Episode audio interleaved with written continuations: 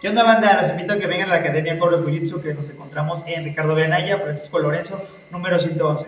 No puedes perderte esta gran oportunidad de aprender Jiu-Jitsu brasileño, aprender Muay Thai, Kickboxing y artes marciales mixtas. Así que, ¿qué esperas? Te esperamos.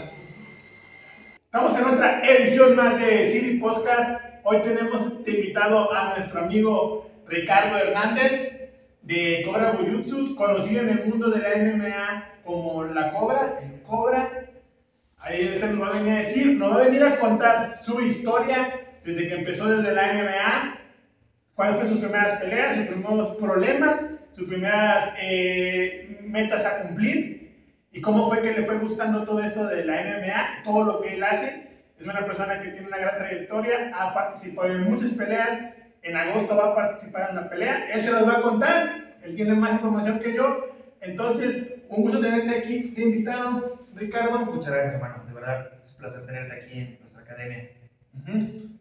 ¿Cómo ves? Sí, eh, estamos en, su academia, también vamos, ya tienen tomas, vamos a hacer, y nos van a contar un poco de esa historia. Entonces, comenzamos con este podcast de personas interesantes, de personas de MMA, con él, y empezamos con la primera pregunta que es, ¿quién es Ricardo Hernández? ¿Quién es Ricardo Hernández? Pues mira, es un potosino dedicado que le gusta mucho las artes marciales mixtas. me encantó desde los 16 años vi las artes marciales. Desde antes me había metido al Himalama, a boxeo, cuando estaba más chico, pero la verdad no me gustaba, no me gustaba. me obligaba a mi abuelo.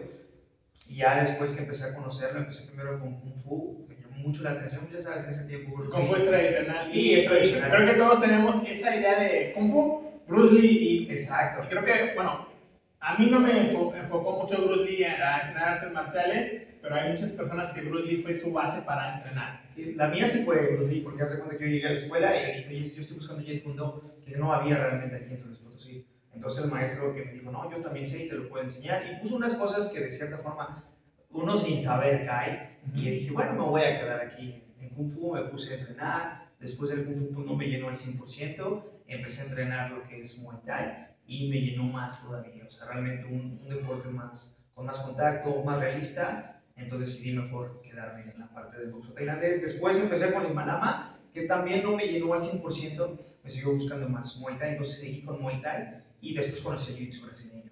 Entonces, lo que te puedo decir de Ricardo es que le encantan las artes marciales. Me gusta seguir aprendiendo y hasta la fecha sigo aprendiendo y, y pues trato de, de seguir en esto, que son las artes marciales mixtas, que es toda mi vida. Es tu pasión. Eh, comentas que empezaste con, con Bruce Lee, y Bruce Lee, un maestro te dijo, yo sé, yo te enseño, y después fuiste buscando.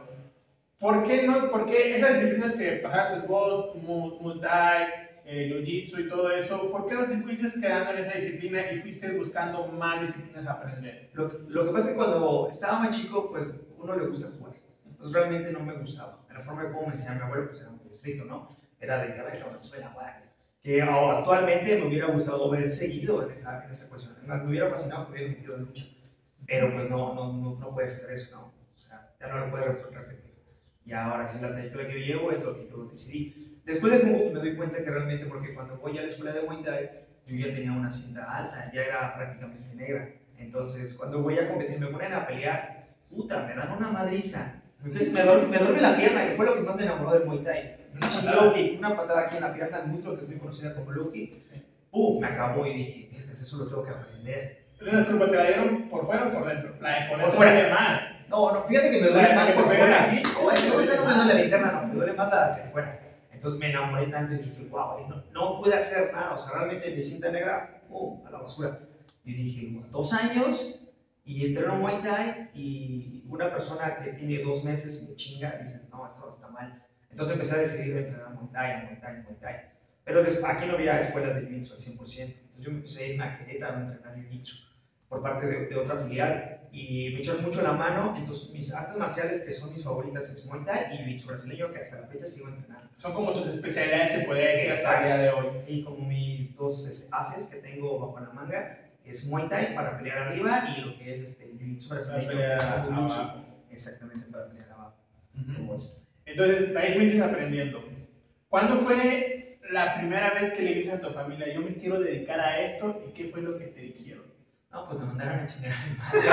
Así de simple. De verdad, no es que realmente, pues toda tu familia. Mira, yo, la neta, pues yo siempre he sido la oveja negra de la familia. No, ya somos dos. Siempre, siempre me han mandado, siempre han hablado pestes, como no tienes una idea. Y más cuando me empecé a dedicar a eso profesionalmente, Ujú. porque realmente no le veo un futuro. Cuando fueron las primeras peleas de aquí el boom en San Luis Potosí, en el Miguel Bacabán, en el Coliseo, cuando empezaron a hacer artes marciales mixtas, pues te jalas esta oportunidad, quieres darte a conocer, está la UFC en su prime, y quieres entrar, entonces realmente te vale madre cuánto te paguen, o sea, tú lo que quieres es, es pelear, darte a conocer. Entonces yo peleé, eh, en ese tiempo me acuerdo cuánto nos pagaron, creo que fueron dos mil pesos más, teníamos que vender 20 boletos, de esos 20 boletos te daban un porcentaje que al final ganaba 3 mil pesos, pues era más o menos, pero realmente lo que es tu dieta, lo que es pagar la mensualidad con tus maestros, y todo eso pues no te lo daban, pero pues era más la pasión y el gusto por querer sobresalir, exactamente, prácticamente lo haces por amor, ahorita ya no tanto,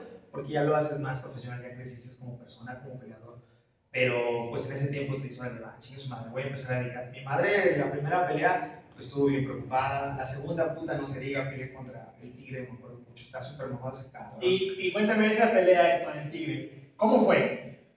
Porque o sea, ahorita que me dijiste que mamá, mi mamá estaba más preocupada, la expresión de tu cara fue de como que puta madre, me acuerdo, y fue una vergüenza. Oye, pues de cuenta que primero cuando me dicen que vas a pelear, eh, Sí. un organizador de, de Limanama, de hecho este Víctor, fue el que hizo ese evento, porque la primera fue con Chesani, otro organizador.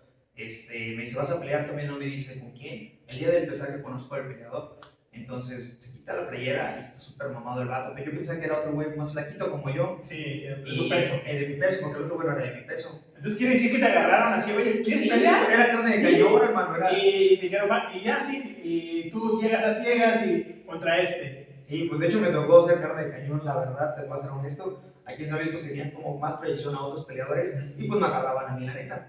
Que de cierta forma me forjó. Entonces peleé con ese güey y dije, ah, chicos, madre, yo no me rajo. Entonces el vato tenía pinches bolas en, los- las chichis así bien súper explotado. Mamado, era de muerte el cabrón. Ujú. Y no, yo no me paniqué, nos pusimos enfrente y mi mamá cuando lo vi dice, ¿vas a pelear con ese cabrón? Y digo, sí, no, no mames, hijo, ¿por qué? Que la chingada, entonces mi familia y todos. No, la neta no me rajé y nos dimos bien cabrón. La pelea se fue a edición dividida, me ganó él por, por un punto de... Pero así le aguantaste. Pero no, nos dimos los tres rounds. Los tres rounds, ¿de 5 minutos o, o lo manejan en En 3 ese tiempo lo manejaban a tres minutos. A 3 cada minutos. A mí también me tocó pelear en 3 tres minutos. Sí, porque en ese tiempo también UFC estaba a tres minutos. Todavía no modificaban el, tiempo.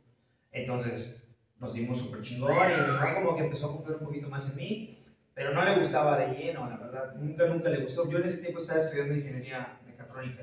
Y dedícate a tu carrera. Dedícate a tu carrera. Sí me dediqué a mi carrera, la acabé. Este, ya somos dos. Sí, incluso me terminé una maestría, pero donde me gusta es seguir aquí. De hecho, acabo de, de dejar mi trabajo en noviembre del año pasado y me estoy dedicando al 100% tanto en mi escuela y en otros proyectos que tengo. Ya por fin, ya después de unos años, este, yo como que ya me cayó el 20 de que no, te gusta, sigue tu sueño y te dale. Sí. Fíjate que yo me, ahí me gustó eso que dices que yo dejé mi carrera también hace tres años, que empecé con, con la música y con los podcasts y, y dije, voy a seguir mi sueño, que Qué me muera pobre. Sí, exactamente, no hay pedo, la, la ventaja es eso. O sea, lo importante es, bueno, eso me decía un profe, con que tengas un negocio que te dé para comer, sea de lo que sea, tú sigue. No importa si los demás te tiran mierda, te dicen un chingo de cosas. La familia puta, o sea, se cagaba. Me iba a pelear un evento y yo a veces iba como pendejo llevarlo, mira, es que voy a pelear el póster, ¿no? Sí, El, el leí. clásico. No mames, se encabronaban, entonces dije, ah, chinguen a su madre, pinches putos. Bueno, mi abuelita no, pero... no, pero de pasar de verga. Cuando decidiste dejar tu carrera, lo que estudiaste, ¿qué pensaste? Dijiste que vas a hacer lo que amas. Sí. ¿Qué pensaste cuando dijiste, a la verga el trabajo, me voy a dedicar a las artes materiales mixtas y voy a ser profesional? ¿Qué, ¿Qué pasó por tu cabeza en ese momento? Porque estás dejando un ingreso a jugártela, un ingreso que puede que entre, puede que no entre. Sí, fíjate que, eh, pues mira, como ingeniero trabajé como siete años. Bueno, desde la prepa ya trabajaba como técnico. Ya después, cuando ya terminé la carrera, entré a trabajar a, a la empresa Canex, este, creyendo con la idea de que iban a apoyar más el deporte. Pero realmente no, es, está todo bien pinche moldeable, bien cabrón, ¿no? O alguna que otra persona sí te apoyó, la neta. Estoy muy agradecido con, con unos jefes que me echaron mucho la mano. Y en su tiempo también el mero mero Pero te das cuenta que luego influye bastante, porque yo tenía muchos pleitos, porque yo ya peleaba profesional. Entonces ya a veces yo tenía vacaciones para ir a competir. Entonces mi jefe como que sí agarraba inmaduramente decía, no vas a ir. Le digo, pero ¿por qué? Si yo tengo mi permiso de vacaciones, o sea, yo tengo días, incluso tengo tiempo para cambiar tiempo por tiempo. Y el cabrón me lo cancelaba. Una vez que me fui a pelear este, fueras, no recuerdo dónde, y yo ya he metido mi permiso, ya me lo habían aceptado y todo. Y cuando regreso me salen las faltas, me salen dos y me descuentan, te descuentan bien cabrón, lo que es este, vales, Eh, este, bonos. tus dos días, tus bonos, y tú dices, no mames, y la neta, en ese tiempo acaba de nacer mi hija, entonces yo necesitaba ese dinero. Y yo fui a reclamarle al gerente, y yo le dije, oye, ¿qué onda? ¿Por qué no? Tú me habías dicho que sí, sí, pero es que te fuiste a pelear, y bueno, ¿y eso qué? ¿Eso qué te afecta? O sea, realmente estoy cumpliendo con mi derecho. No, no, no, pues te gusta mucho que te golpeen, ¿o qué? Yo, si es, por, si es por lo de las peleas, no tienes mi permiso. Entonces yo desde ahí dije, no mames, o sea, no tienes dinero por qué meter en tu vida. Entonces desde ahí como que empezó a meter la espinita de, no mames, o sea, qué vergas, ni, ni es mi papá, o sea, yo no tengo ni padre para estarle pidiendo permiso, mucho menos a ese tipo de personas. Pues total, seguí trabajando, seguí peleando, entonces en una sí tuve que mentir diciendo que iba hacer otra cosa para poder participar, que fue cuando me fui a Guatemala por el campeonato que tenemos ahí. Eh, ¿Y no te dio llegar con los golpes? O sea, No, esa vez no llegué golpeado, pero la primera, la vez que sí, cabrón, no sí llegué golpeado, tenía un morado y te digo que es que usted debe de entender, si es ingeniero, no puede ponerse a pelear en esas cosas, para qué Sí. estudiaste, o sea, tirándome mierda cuando realmente no debe de, o sea, al No. final de cuentas, si tú estás cumpliendo con tu trabajo, pues no hay bronca, ¿no? Entonces ahí como que me empezó a molestar y muchas cositas, entonces yo tenía que a veces este, ir a, a pelear, no me daba permiso, entonces sí hubo un punto donde, donde exploté, me accidenté del dedo en, en el trabajo, no mames, me puso un 4. Empezó a decir que nunca me accidenté ahí. Entonces me di cuenta que no les importas. Entonces, en todo ese tiempo que me aventé un buen tiempo, pues, porque fue por parte de lo de la pandemia, este, no te miento, fueron como unos 7 meses casi de vacaciones. Entonces, en lo que me operaban, el día de lo que no me lo operaban, gracias a Dios quedó bien. Este, pues regresando me dijeron, ¿sabes que ya no queremos continuar con tu contrato? Dije, no, no hay pedo, yo me voy a la verga. Y me fui y le dije, no, pues adelante, vamos a seguir en esto que es lo que me apasiona. Y gracias a Dios hasta la fecha no me ha faltado. Eh, la escuela sigue este, trayendo alumnos, sigo aprendiendo, ya he llevado peleadores profesionales, yo tengo peleas, entonces de una u otra forma es- estoy estable, viviendo mi sueño, emprendí otro negocio que es el que me sustenta para cuando de repente aquí baja la gente, porque tú sabes que la gente a veces no es constante, Sí, pero pues sigo en esto que es lo que me gusta. es tu pasión, o sea, Sí, y, y- y créeme que lo bueno fue de que decidiste hacerlo, porque hay mucha gente que no sigue su sueño Sí, le da culo. y culos, son culos por el miedo al rechazo, por el miedo a fracasar, y luego llegan a viejos y dicen, ah, yo hubiera podido eso. Yo hubiera- tú mejor, si no hubieras hecho, hubieras llegado a grande y hubieras dicho, yo pude haber estado ahí en la UFC, yo pude haber estado ahí, pero no lo hice por miedo a, a perder. Y esa es a la gente que a mí me interesa entrevistar, que es gente que dice, a la verga todo, voy a dedicarme a esto y si fracaso o no fracaso, adelante. Eso tienes toda la razón. Yo, por ejemplo, con uno de los jefes que me llevé bien chido, Felipe, la neta estoy muy agradecido, es una persona, no por lamerle nada, la neta está toda madre, es directo. Y él me dijo mucho eso, me dijo, si tú tienes tu sueño, hazlo, dale. De hecho, cuando iba a pelear por el campeonato, pues ya sabes, todos los, los que son tus compañeros, pues te dan la mano, pero por la espalda te empiezan a decir, chingo de pendejas, ojalá pierdas. Pues él se acercó y me dijo, mira, la neta andan diciendo eso, pero yo sé que tú vas a llegar lejos y yo sé que vas a ganar. Y gané, hermano. De hecho, gané y llevé el cinturón, se lo enseñé a él y a Beto, que eran con los que me llevaba bien a toda madre. Y ahí el trabajo de Canel y la neta, este, se siente chido el apoyo. De hecho, entrenaron un tiempo conmigo y nos la pasamos a toda madre. Estuvo súper chingón. Sí, qué chido que, que tu que te apoya también te ayuda en tus loqueras. Sí, es la neta, sí. o sea, De hecho, cuando cambié de otra escuela anterior a esta, me echaron mucho la mano, porque no tenía quien me ayudara a pintar y ellos fueron, fue lo que fue Felipe, fue este Beto y Víctor, otro compañero de él que la neta se portó a toda madre, como eso. Entonces, ya que hablamos un poquito de entre cómo fue que empezaste en MMA y todo esto, tu edad, que empezaste a pelear, entonces, cuéntanos la primera pelea profesional que tuviste o, o cuando peleaste contra el Tigre fue la profesional. Pues mira, se puede conocer semiprofesional, eh, porque al final de cuentas te pagan el dinero y se supone que ya se considera profesional. Hay muchos maestros que dicen, no, es que no es profesional, porque no lleva un récord. Ahorita afortunadamente ya las peleas ya llevan un récord que te registran a nivel mundial, internacional, Tapology o Sherlock, donde pues ahora sí es como tu currículum cuando ¿Y te buscan en peleas. tu récord, se puede decir? Sí, mi récord, pues no está tan chingón que digamos, pero pues ahí la llevo. Es honesto, es honesto mi récord. Llevo 10 ganadas, 10 perdidas un empate. Un empate. O sea, vas sí. bien. O sea, Llevo 21 peleas, tengo, 21 tengo peleas. experiencia. Honestamente, yo sé que 5 peleas sí las perdí de cajón, las otras 5 las tengo perdidas por decisión dividida, que la neta sí fueron robos, pero las 5 que perdí sí me chingaron, pero me tocó pelear con gente cabrona. Por ejemplo, el Gallito Flores, que ahorita está en PFL, y es muy bueno, la neta, es un cabrón. Está representando bien chido a México.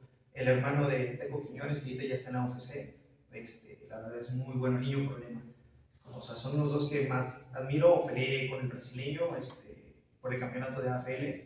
Está bien cabrón, ese vato entrena con una de las academias de Pitbull, un campeón de Bellator, que es muy cabrón, son con los que me he topado bien fuertes. Otro que agarró una pelea hace poquito, hasta va a decir que estoy bien loco. Eh, es que me avisaron dos días antes. Porque yo estaba comiendo unos tacos con, mi- con un amigo, este, con Luis, y este, porque habíamos ido a trabajar a Tampico, unas plataformas. Y este, y me llama por teléfono mi profe, oye, ¿sabes qué? Dice que hay una pelea, están buscando un peleador eh, de tu peso, eh, es Daniel Vares, ese, ese chavo peleó hace poquito en, en el último Fighter para Busca Talentos por parte de Dana White, ¿cómo ves? ¿Te lo avientas? Te van a pagar tanto, la neta es una super lana. Y dije, pero corre el riesgo de que pierdas, porque realmente tú ahorita no te ibas una preparación, porque andaba descansando después de la pelea del brasileño. Y dije, ¿cuánto están pagando? No, pues tanto. Ah, órale. Pero pues si le gano, pinche, se me va a subir bien cabrón. Sí, o sea, me va a dar a conocer más cabrón. Y te van a voltear a ver. Sí, dice, y aunque no lo haga, digo, simplemente digo, mira, lo que te van a ofrecer es estas cosas, tienes garantizado esto, te avientas el tiro, sí, chingue su madre. Y muchos, pero es que está bien cabrón, digo, sí, pero tengo que intentarlo, chingue su madre. Si me gana, pues todos sabían que me iba a ganar, ¿no? Pero si gano, nadie sabe. Entonces tenían que discutírmelo. No, pues el cabrón está muy fuerte. Fue en Tijuana, eh, fue en febrero, si no me equivoco Este año. de este año. Daniel Vares estaba entrenando, estaba cerrando el campamento con Brandon Moreno, allá en Indra. O sea, la preparación estaba bien perra. O sea, ese güey estaba bien calado. Yo acababa de pelear por el brasileño, dejé descansar dos meses. Me hablaron en ese tiempo y dije, no, ni pedo, andaba en 68. Tenía que dar el 61 kilos. Entonces, en ese Y rato, dieta. no, pues dos días tienes que cortarte de putazo, Sí. deshidratarte y bien cabrón. Le dije, no, sí, no hay pedo, sí doy peso. Eh, no me acabé el taquito me lo estaba echando. Ah, Sí, ya lo dejé, sí, lo dejé, tuve que dejarlo. Era de pastor, no mames. Ahí rico. Entonces ya lo dejé y pues en China, me levantaron en la mañana a arreglar todo, pero los boletos en la noche los compré, a deshidratarme y sí dimos el peso, dimos 61, fuimos a pelear. El peleador muy agradecido dijo muchas gracias por haber agarrado la pelea, porque si no encuentra peleador no pelea. Entonces la preparación que ya él hizo, pues echó a tirar a la basura todo lo que gastó, porque él es de España, ¿no? Entonces yo dije, no, no hay pedo, no, no me aviento. Empezó la pelea, sí entré un poco nervioso, pero con la mentalidad de que podía, de que podía. Me acuerdo mucho que él me dio una patada, yo la chequeé, ya no me pateó, pero empezó a boxear. No mames, pinche boxeo lo tiene bien cabrón. Me tiró un gancho, ¡pum! Pinches piernas se me doblaron. Me paré, no, sí, me pegó en el mero hígado. Me paré, el vato me volvió a pegar el mismo gancho en, el mismo, en la misma zona. Vergas, me volví a caer, me volví a parar. Me levanté seis veces. Seis veces. Seis veces, seis veces porque se me iba perro. De esas levantadas, ¿qué sentí? Decía, No, ¿aquí me quedo o me levanto? No, yo dije, me levanto, chique su madre, aquí vine a ganar. Ya en la sexta, que me caigo, lo que agarro es las piernas, pero como me caí tantas veces, yo, yo agarré las piernas para atacarle, para hacerle, buscar una llave a la, a la pierna, pero ya el referee se metió y paró la pelea. Dije, bueno, ni pedo, no pasa nada. Pero, Pero, pero tú crees que sí hubieras podido, o sea, si hubieras atacado a las piernas. a lo mejor, sí, a lo mejor no te voy a ser honesto. No quiero desacreditar el nivel que tiene el español, porque la verdad, ese güey es una, una reata, es campeón de, de sambo, de jiu-jitsu, de MMA en España. Entonces traía Es una verga, ¿no? Búscalo, Daniel Vares está bien cabrón. No hubiéramos- Pero yo dije, yo me dije a mí mismo, o sea, si hubiera tenido la preparación adecuada, yo creo que sí hubiera sido, una- a lo mejor el resultado hubiera sido a lo mejor el mismo, pero hubiera sido un tiro, ¿no? A lo mejor nos vamos a decisión dividida o algo, pero hubiera estado chido. Pero aún así tomé la pelea, no me arrepiento, al contrario, me di a conocer un poquito más. A la semana me buscaron para pelear en Estados Unidos, no podía porque no tengo visa. Ya lo estoy ¿No te la arreglaron ellos? No, no, no, me dijeron es que era rápido. Ah, era Era de rápido, sí, era de ya, era de cubrir viernes. Aparte, andaba más pesado. Les dije, mira, aparte no, no estoy en el peso, este, no tengo visa, pero me ayudó, me ayudó a dar más confianza. Muchos critican, aquí en San Luis es muy común que te digan, no mames, ¿para qué agarras esa pelea? Si sabes que vas a perder. Ajá. Luego es que si no arriesgas no ganas, hermano. Así de simple, así de simple. Si no arriesgas no ganas. Porque ok, perdí, pero si hubiera ganado. No pasó eso, pero aquí lo importante es estar listo. Como peleador tienes que estar listo. Ahí la cagué por haber descansado dos meses, pero la pelea con el brasileño sí estuvo muy perra, pero la neta sí me merecía el descanso.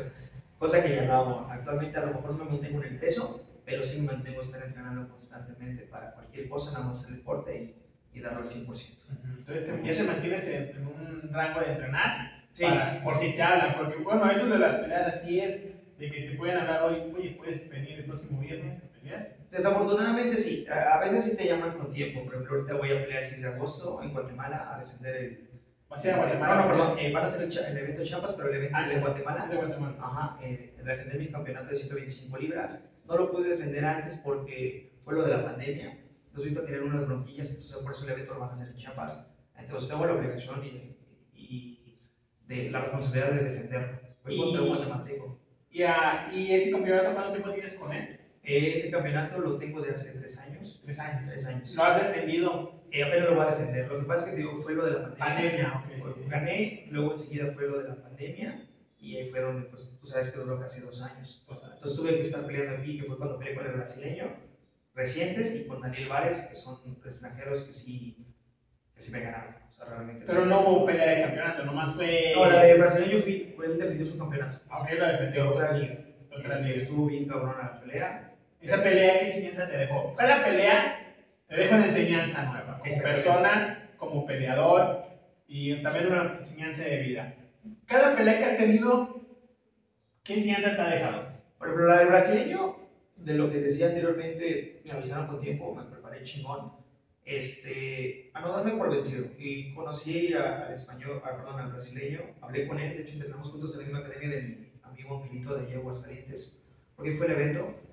E- Era tan humilde, o sea, la neta, el peleador era bien humilde, bien dedicado. Me platicó la situación en la que vive, sí está muy cabrón. Entonces, ¿Brasil? En Brasil. Sí, también. Sí, está cabrón. federales, La, la neta me dice que él está becado, pero tiene que dedicarse a entrenar al 100%. Este, Hay países de la- de Latinoamérica que para salir de la pobreza que viven, de darle una mejor vida a sus familiares, eh, buscan un deporte donde los puedan becar para poder llevar exacto. un dinero a su casa. Te lo digo porque yo he entrevistado a gente de muchos países y me han dicho eso. Que ellos buscan países muy pobres que, que los hacen ver como países ri- ricos para atraer turistas, pero en realidad son muy pobres, no enseñan la otra cara. Y hay compañeros y amigos que he escuchado que dicen, oye, yo, yo tengo que hacer esto para que me den una beca para llevar comida a mi casa. Exacto. De hecho, por ejemplo, él, lo, que, lo que aprendí de esa pelea eh, realmente fue: no, no debes de, de separar los pies de la tierra. Tienes que ser humilde, siempre, siempre humilde. Es lo que aprendí por parte de él. Eh, porque, te voy a ser honesto, él se pagó el avión solo, buscando patrocinios. Él se buscó llegar aquí, aquí le pagan el DS, el hospedaje, pero no le pagaron el avión, y pinche avión se ve caro. O sea, él por las ganas de sobresalir, de defender su campeonato, de, de darlo todo por su profe, todo lo que hizo, todo lo que gastó. Y tú dices, wow, o sea, aquí a lo mejor de cierta forma se apoya un poquito más a los peleadores mexicanos, de estarlo trasladando a, a los peleadores a otro estado, a otro país, pero él no. O sea, bueno, fue, fue por parte de la promotora, no quiero hablar mal de la promotora, pero sí se pasaron de lanza, la neta. Pero es un peleador que yo sé que va a llegar lejos y mantiene la humildad. Y eso, me, mis respetos para Igor, un saludo Igor. Este, me enseñó mucho eso, la neta de nunca darte por vencido. Este, la perdí, es la, la segunda persona que me somete en toda mi, en mi trayectoria como peleador, es una guillotina. Me dolió mucho porque yo soy, me encanta hacer guillotinas. Eh, encontró el momento adecuado para someterme. Lo que, me, lo que yo realmente aprendí de eso es la humildad y que nunca debes de separar los pies de la tierra, sea como sea. Si quieres realmente seguir en esto, tienes que seguir de esa forma. Humilde, Humilde siempre, siempre. No bajar la cabeza, eso sí, no. Porque si no, cualquier cabrón te lo va a querer pisar. Pero sí, los pies bien cimentados y la humildad, ante todo. Ujú. Como es. La preparación que tienes eh, para una pelea, ¿cómo es? O sea, ves que en las películas de, de, de Rocky Balboa, que la preparación es bien intensa, cosas así. No, sí es así. Eh, ¿Cómo es la preparación? Ya en la vida real, fíjate, yo peleaba, yo fui como a dos torneos de MMA cuando estaba en Tampico hace unos años. Estaba más joven, aguantaba los petos, hoy no los aguanto. Eh, y yo me acuerdo que la preparación era puro mm, agua, poca agua y pollo y lechuga. De. O sea, esa era mi preparación. Y gelatina. Y gelatina. Ok. Era así duraba 15 días. Tú ya como profesionalmente, ¿cómo es una preparación? Mira, hay mucho tipo de preparación, pero todo influye también en cuestión de lo económico o los apoyos que tú puedas conseguir. Desafortunadamente en México no tenemos los mismos estudios o los niveles este, que tiene Estados Unidos a, a, sus atletas de alto rendimiento. Este, pero afortunadamente he tenido gente que me ha apoyado. Una de mis patrocinadoras está Atenea por parte de Vinci. Me ayuda bastante en cuestión del plan alimenticio. Sí tienes que comer, pero no matarte, porque tienes que cumplir. Lo más difícil en una pelea es dar el peso alimentarte, o sea, porque regularmente la mayoría de los peleadores caminan 10 kilos arriba. La mayoría, no, no todos. Entonces tienes que bajar tu, los carbohidratos, no comer pan, no comer este, sabritas, no tomar refresco. Cosa que yo sí lo hago, o sea, realmente sí me gusta la comida, más, más, la pizza, más las hamburguesas. Como todo, tienes que bajar ese tipo de comidas. Luego de ahí sigue tu alimentación. A mí no me gustan las verduras, hermano. Te lo juro, no me gustan las verduras. Tengo un trauma bien cabrón por parte de las verduras pero cuando es por la pelea, chingue su madre. Ah, Cierro los ojos, me como. Hay cosas que no tolero, pero una que otra sí. Un sacrificio Un por algo que me gusta. Lo, lo que sí me gusta son las acelgas y las espinacas, pero tienes que comer todo lo que es la parte verde. Tienes que comer ahora sí carnes. Carne roja puedes comer, pero es recomendable mejor la carne blanca. Lo que es pollo, lo que es pescado, atún, todo ese rollo. Este, sí, tu cantidad de agua tiene que ser alta, no puedes tomar poquita, tienes que ser 2 litros, 3, 4 litros diarios, a excepto cuando vas a hacer un corte de peso, una semana o una semana y media empiezas a bajar, a reducir tu cantidad de agua, porque lo que vas a, te vas a empezar a deshidratar. Entonces, bajas tu cantidad de agua a llegar al punto de que un día antes ya no tomes agua, pero sin matarte. Entonces, con el entrenamiento con la comida adecuada y el descanso, ya empiezas a bajar.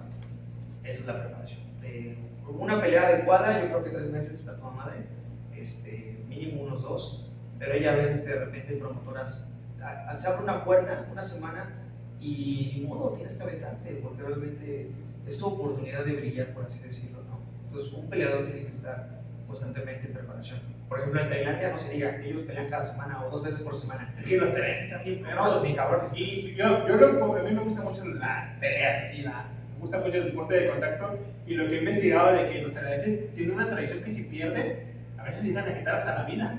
Ah, ese sí no lo sé. Eso sí muy extremo. No, no, no, no creo que sea, que sea eso.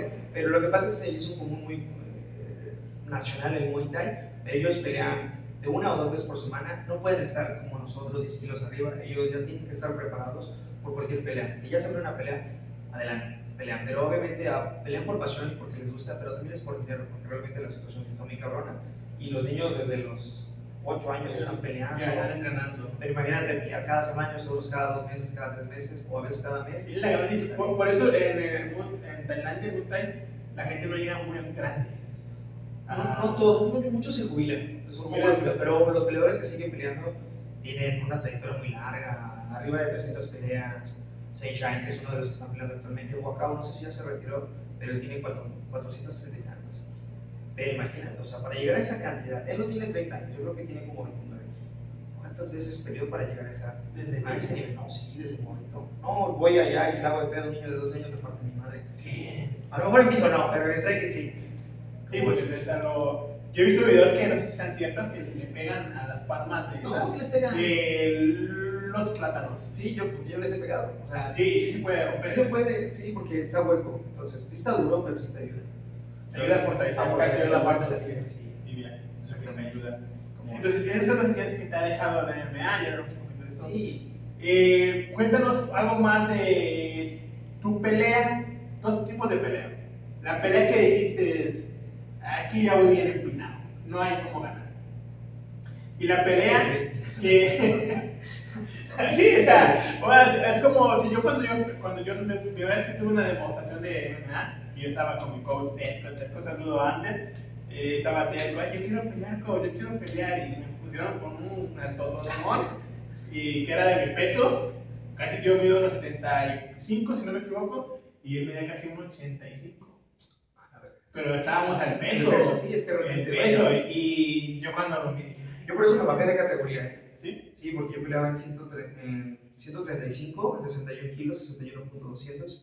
Y me tocan, sí, de por sí, en peso mosca hay unos vatos bien pinches grandotes. Por eso me bajé, porque los güeyes, no mames, está cabrón. Los putazos. Lo que pasa es que cortan, entonces cortan y cuando recuperan, la pegada se siente muy cabrón. Y o sea, a mí lo que me decía mi coach que si es alto que tú, tienes más alcance de brazo. Juega con distancia y corta distancia. No, sí influye bastante en la estrategia que tengan. Pero hay a veces que los vatos altos o chaparritos están bien perros en todo. Entonces sí tienes que buscarle de una u otra forma. Y entonces, ¿cuál fue la, la pelea que tú dijiste, esa no la ganó ni por nada? Y la ganaste. ¿Y cuál fue la pelea que dijiste, esa sí la gano? ¿Y la ganaste muy apenas o la perdiste? O a viceversa, como gustes darla esa. Ok, ok. Bueno, voy a meter una tercera respuesta ahí. Por la, la pelea que, que, yo dije, verga, estoy bien empinado, pero quiero ganar, y no pude ganar, fue la del español, que fue la de hace poquito, de febrero. Realmente sí fue como una gran oportunidad y todo. Pero ahora sí, tomando tus preguntas, la de donde me empinaron, donde pensé que me iban a empinar y gané, fue, déjame acordarme bien, en el campeonato, cuando fue el Grand Prix. Me habían avisado con dos meses y medio de anticipación, la verdad yo estaba buscando patrocinios y entrenar. Regularmente yo siempre me he entrenado solo, la verdad. O sea, sí voy con mis profes de jiu y todo, pero la parte del striking siempre la he entrenado yo solo. Este, Dragón de Dragon Legacy me dijo, ¿sabes qué? Vete a entrenar en mi escuela. Nos acoplamos porque yo trabajaba en ese tiempo, entonces las veces que yo descansaba o las veces que tenía tiempo o que faltaba, me iba a entrenar con él. Entonces me ayudó bastante, me ayudó bastante él me preparé bien cabrón porque era un Gran Prix, no iba a pelear una vez, iba a pelear más de una vez. Entonces ya me preparé todo, este, ya me fui con mi coach, con Fabián, me ayudó bastante también la preparación psicológica. Entré y yo decía, verga, si está cabrón, o sea, he peleado una vez y te pones nervioso, peleas otra vez, no mames, o sea, quieres volver a vomitar, te sientes de la verga.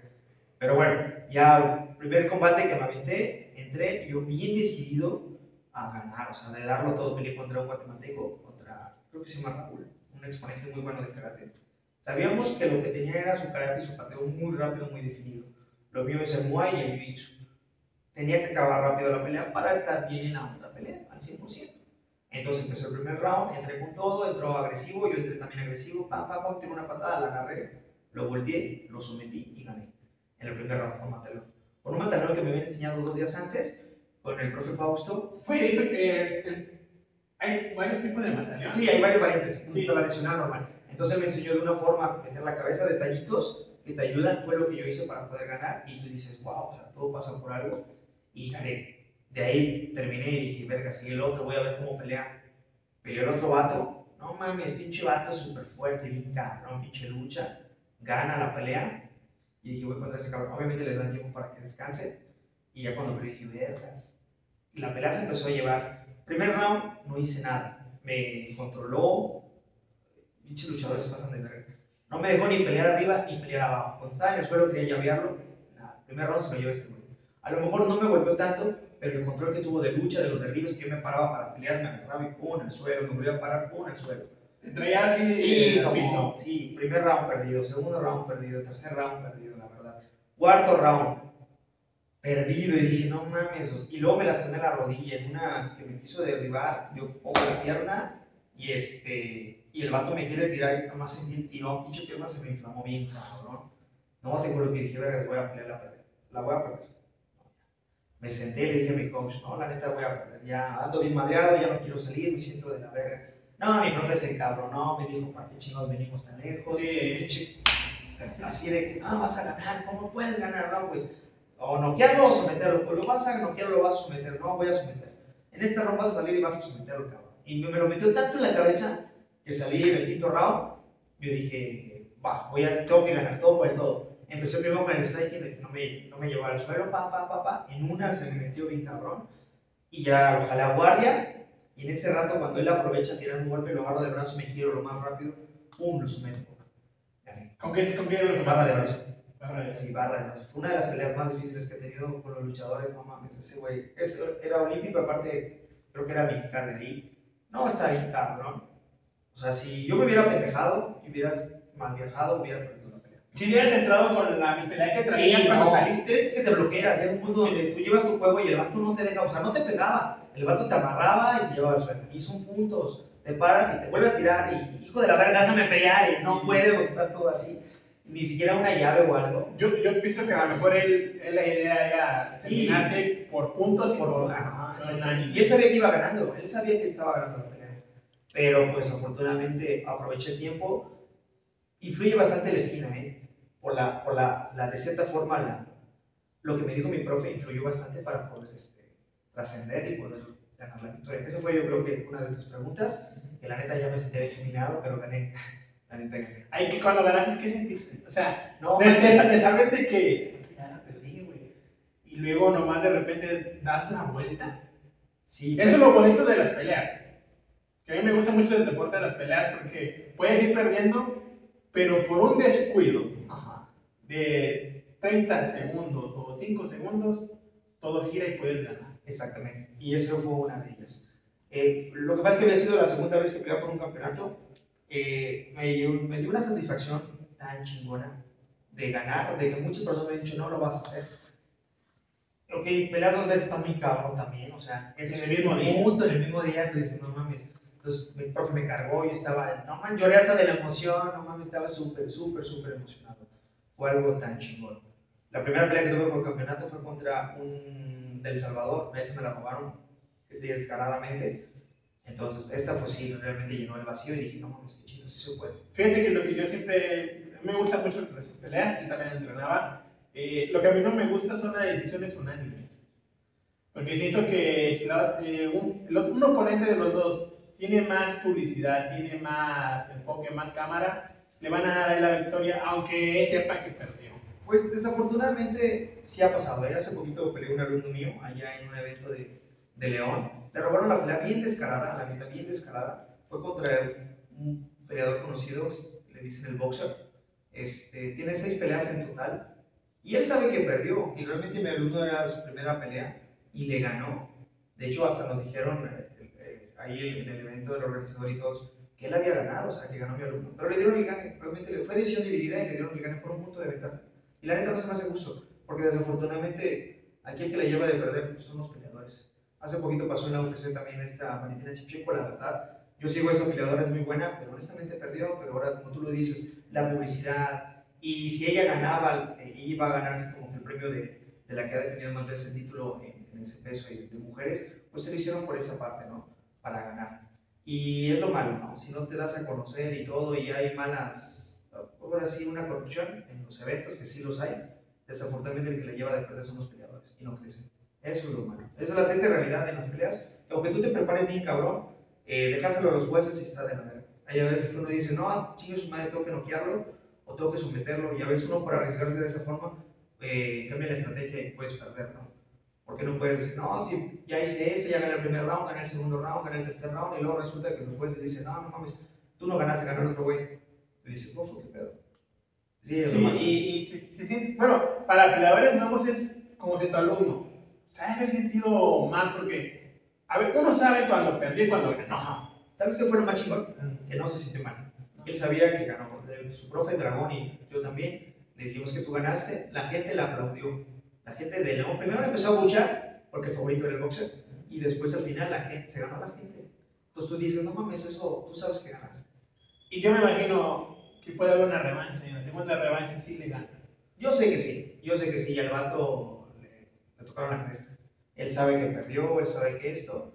Pero pues, ya ahorita ya tiene pelea este vato para pelear en un WC. Fíjate, o sea, este, por una victoria falsa obtiene, que bien lo pudo haber obtenido otro peleador, pero no pasa nada, a final de cuentas vamos a seguir trabajando con este Milo y yo sé que vamos a llegar lejos. Y es lo que, fíjate que es lo que yo, la sección de podcast la abrí porque yo siempre he dicho de que hay mucho talento, pero, pero como tú no tienes cuadro, no tienes publicidad, no tienes algo, no te, no te voltean a ver. Exactamente, uno tiene que picar piedra. Y, y, y yo abrí esa sección para apoyar a la gente que está allá abajo, como yo digo, en las sombras, que nadie quiere apoyar, y yo la apoyo para que tengan ellos esa vista de que la gente los voltea a ver y diga, ay, aquí güey tiene talento. Y es que sí, Ah, no. O sea, y yo hago eso. Y, y eso que dices, de, a mí me choca mucho eso. Sí, pero desafortunadamente vivimos en un país, estoy agradecido en el lugar donde estoy, pero la corrupción, hermano, la corrupción sí está de la verga, porque entra en todas partes, neta, entró en este deporte tan chingón que es la, pues, las malas decisiones, ¿no? por querer apoyar a uno, porque el otro me cae bien, porque tiene más futuro, porque creen que tiene más futuro cuando realmente no saben qué onda. Eso es lo, lo malo. O hay promotoras que a veces por inflarle el récord a otra persona jalan a, a fulanito que está empezando nomás para llenar el récord. Es lo que te iba a Y no preguntar. mames, se pasan de verga. Es lo que te iba a preguntar eso. Esa pregunta siempre se la hago a, los que compiten, que es, ¿qué tan cierto es de que te ponen carne de cañón para inflarte? No, no mames, a mí me pasó aquí en San Luis Potosí. O sea, cuando yo empecé, desafortunadamente o afortunadamente, pues yo tenía muchas ganas de pelear. Este, entonces, vas a pelear con... No nos pesaban, no nos pesaban. Así nada más. Así, su madre. Una de las peleas que, que yo respeto mucho a ese peleador, el Chopo, es un luchador de aquí de San Luis Potosí. Este, no nos pesaron y ese cabrón pesa setenta y tantos. Yo peleaba en ese peso 60, o sea, ni daba 61, estaba en 60. Y yo me acuerdo cuando llegó, oye, no nos vas a pesar, no, no, no, ya, encárense. Incluso en la foto se ve yo todo flaquito y el otro güey todo bien pinche trabado. Perdí esa pelea contra el Chopo, pero nos fuimos a la a la- a- al tercer round. Hasta él me dijo, no mames, yo ya no quería hacerlo porque estás bien pinche duro. Y entonces, gracias a ese tipo de peleas me ayudaron a, a, de cierta forma, a mejorar y a forjar mi, mi, mi carácter. Ya ahora, ahorita en otras ligas, pues de cierta forma ya me defiendo de que, a ver, ¿con quién me vas a poner a pelear? A ver, no. Oye, tiene que hacer, o por lo menos con mis alumnos, con mis alumnos de que hay que cuidarlos. Oye, ¿por qué quieres poner a este cabrón que tiene tantas contras? Está empezando, no mames. No, no, no, luego entonces no pelea. Porque sí hay muchas empresas que se encargan de eso, pues para que sobresalga el otro o porque el otro está mamado. A mí me pasó aquí en San Luis. Y una vez le dije a uno de los organizadores, oye, ¿por qué yo no- nunca he podido ser estelar si yo he peleado un chorro de veces? No, es que tú no vendes, tú estás muy flaco. Yo tengo que poner a güeyes super mamados para vender. No mames, en esos eventos ponían a, a un güey que ni siquiera había peleado contra un pato que ya tenía como 10 peleas. Porque el otro güey tenía buen físico. Y porque vendía. Y porque según vendía, no mames. Entonces lo que me acuerdo mucho, uno de los otros promotores, este Loco Olvera, hizo un evento y me dijo, tú vas a ser estelar. Yo hasta me saqué donde dije, mofo, ¿qué pedo? Neta, dice, sí, tú vas a ser estelar, hermano. Porque la última pelea fue contra el Amenaza, que también nos la robaron, pero fue el empate. Este, esta pelea, no mames, tienen un chorro de seguidores, va a estar bien chingón. Y no mames, toda la gente, donde fue el evento, se llenó. Yo fui en la última pelea hasta las 3 y media de la mañana y todavía la gente se esperó a ver. Fuiste No, sí, entonces realmente lo que decía el otro promotor de que es que tú no vendes o cositas así, nada, que vaya a chingar su madre.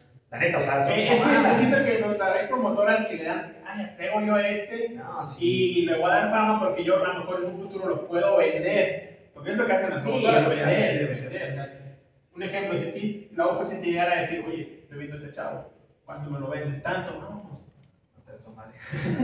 O sea, porque es lo que hacen, darle inflar a alguien para que lo volteen a ver las promotoras grandes y decir, eh, es mío, yo te lo vendo. Pues sí, al final de cuentas eso importa, o sea, Sí. vendes, ¿no? Al final lo que tiene que hacer es vender, este, pero obviamente hay que saber hacerlo legalmente. Pero McGregor realmente es uno de los que, gracias a él, Yo siento que McGregor ha perdido mucho. No, bueno, pero realmente gracias a él, dejando de cosas su récord no es tan bueno, pero él supo venderse en su momento.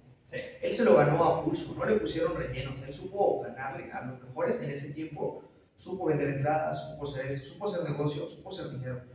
También, también sabe cómo hacer publicidad. Ah, O sea, cuando, cuando hacen los careos y, y yo miraba que estos careos eran muchos careos, no nomás hacía uno, como Sí, tal, no. hacía varios y, y le decía y se prendía y no, fíjate que dijo McGregor a este güey y lo iban a ver y por eso es de que ven. Es- eh, eso está bien, Marketing que hace. exactamente, pero lo que voy es está bien de esa forma venderse, no inflar un peleador y ponerle carne de cañón para inflar. Él realmente él es nato, o sea, él supo hacerla desde un principio y eso le ayudó a la UFC a darse a conocer más en cuestión de, de- a nivel mundial. Las artes marciales mixtas no estaban todavía en su boom y gracias a este güey, no mames, aumentó bien cabrón. Que ahorita a lo mejor hace mamadas, que ha perdido, pero pues ya sabes, el tiempo cobra factura y Yo, yo siempre he dicho que para mí es uno de los mejores. No, nadie se lo va a quitar. sí, de- Pero yo siento que últimamente está muy descuidando mucho su carrera. Pues sí, ahorita está descansando. Pues quién no va a descansar con un chico ahí. Sí, o sea, No, sí está bien cabrón. de- o sea, sí, hace lo que le gusta y gana bien. Sí, exactamente. Entonces, cuéntanos un poco, vas a hablar de las ligas que has participado. Voy a pelear un chico de ligas. Sí, Yo la oportunidad. tu trayectoria de ligas, así cuéntanos, que te han invitado a otros países, has viajado. Lo que no pudiste ir a Estados Unidos, pinches gringos me negaron la visa. ¿Te la regalo? Sí, No así. mames. Mira, tengo que para 5 años. ¿En serio? Yo apenas voy a tramitar la primera apenas vez llevo 3 que me la llevan. el otro año. Wow. No, mira, fíjate que yo estoy agradecido con. Dejando de cosas, aunque cuando empezamos, eh, de cierta forma, por lo mejor no, me, no veían el, el potencial que yo tenía. Pero dejando de cosas, al final de cuentas se fijaron en ti y te dieron una oportunidad. Entonces, la primera liga con la que yo peleé en CFU, yo estoy muy agradecido con Chesani. Chesani siempre me trató muy bien. Beto sí era, la neta era, es mamón, pero Chesani siempre estuvo al pendiente y, y siempre creyó en él me lo decía mucho. Este, él fue la, fue la liga que me vio crecer.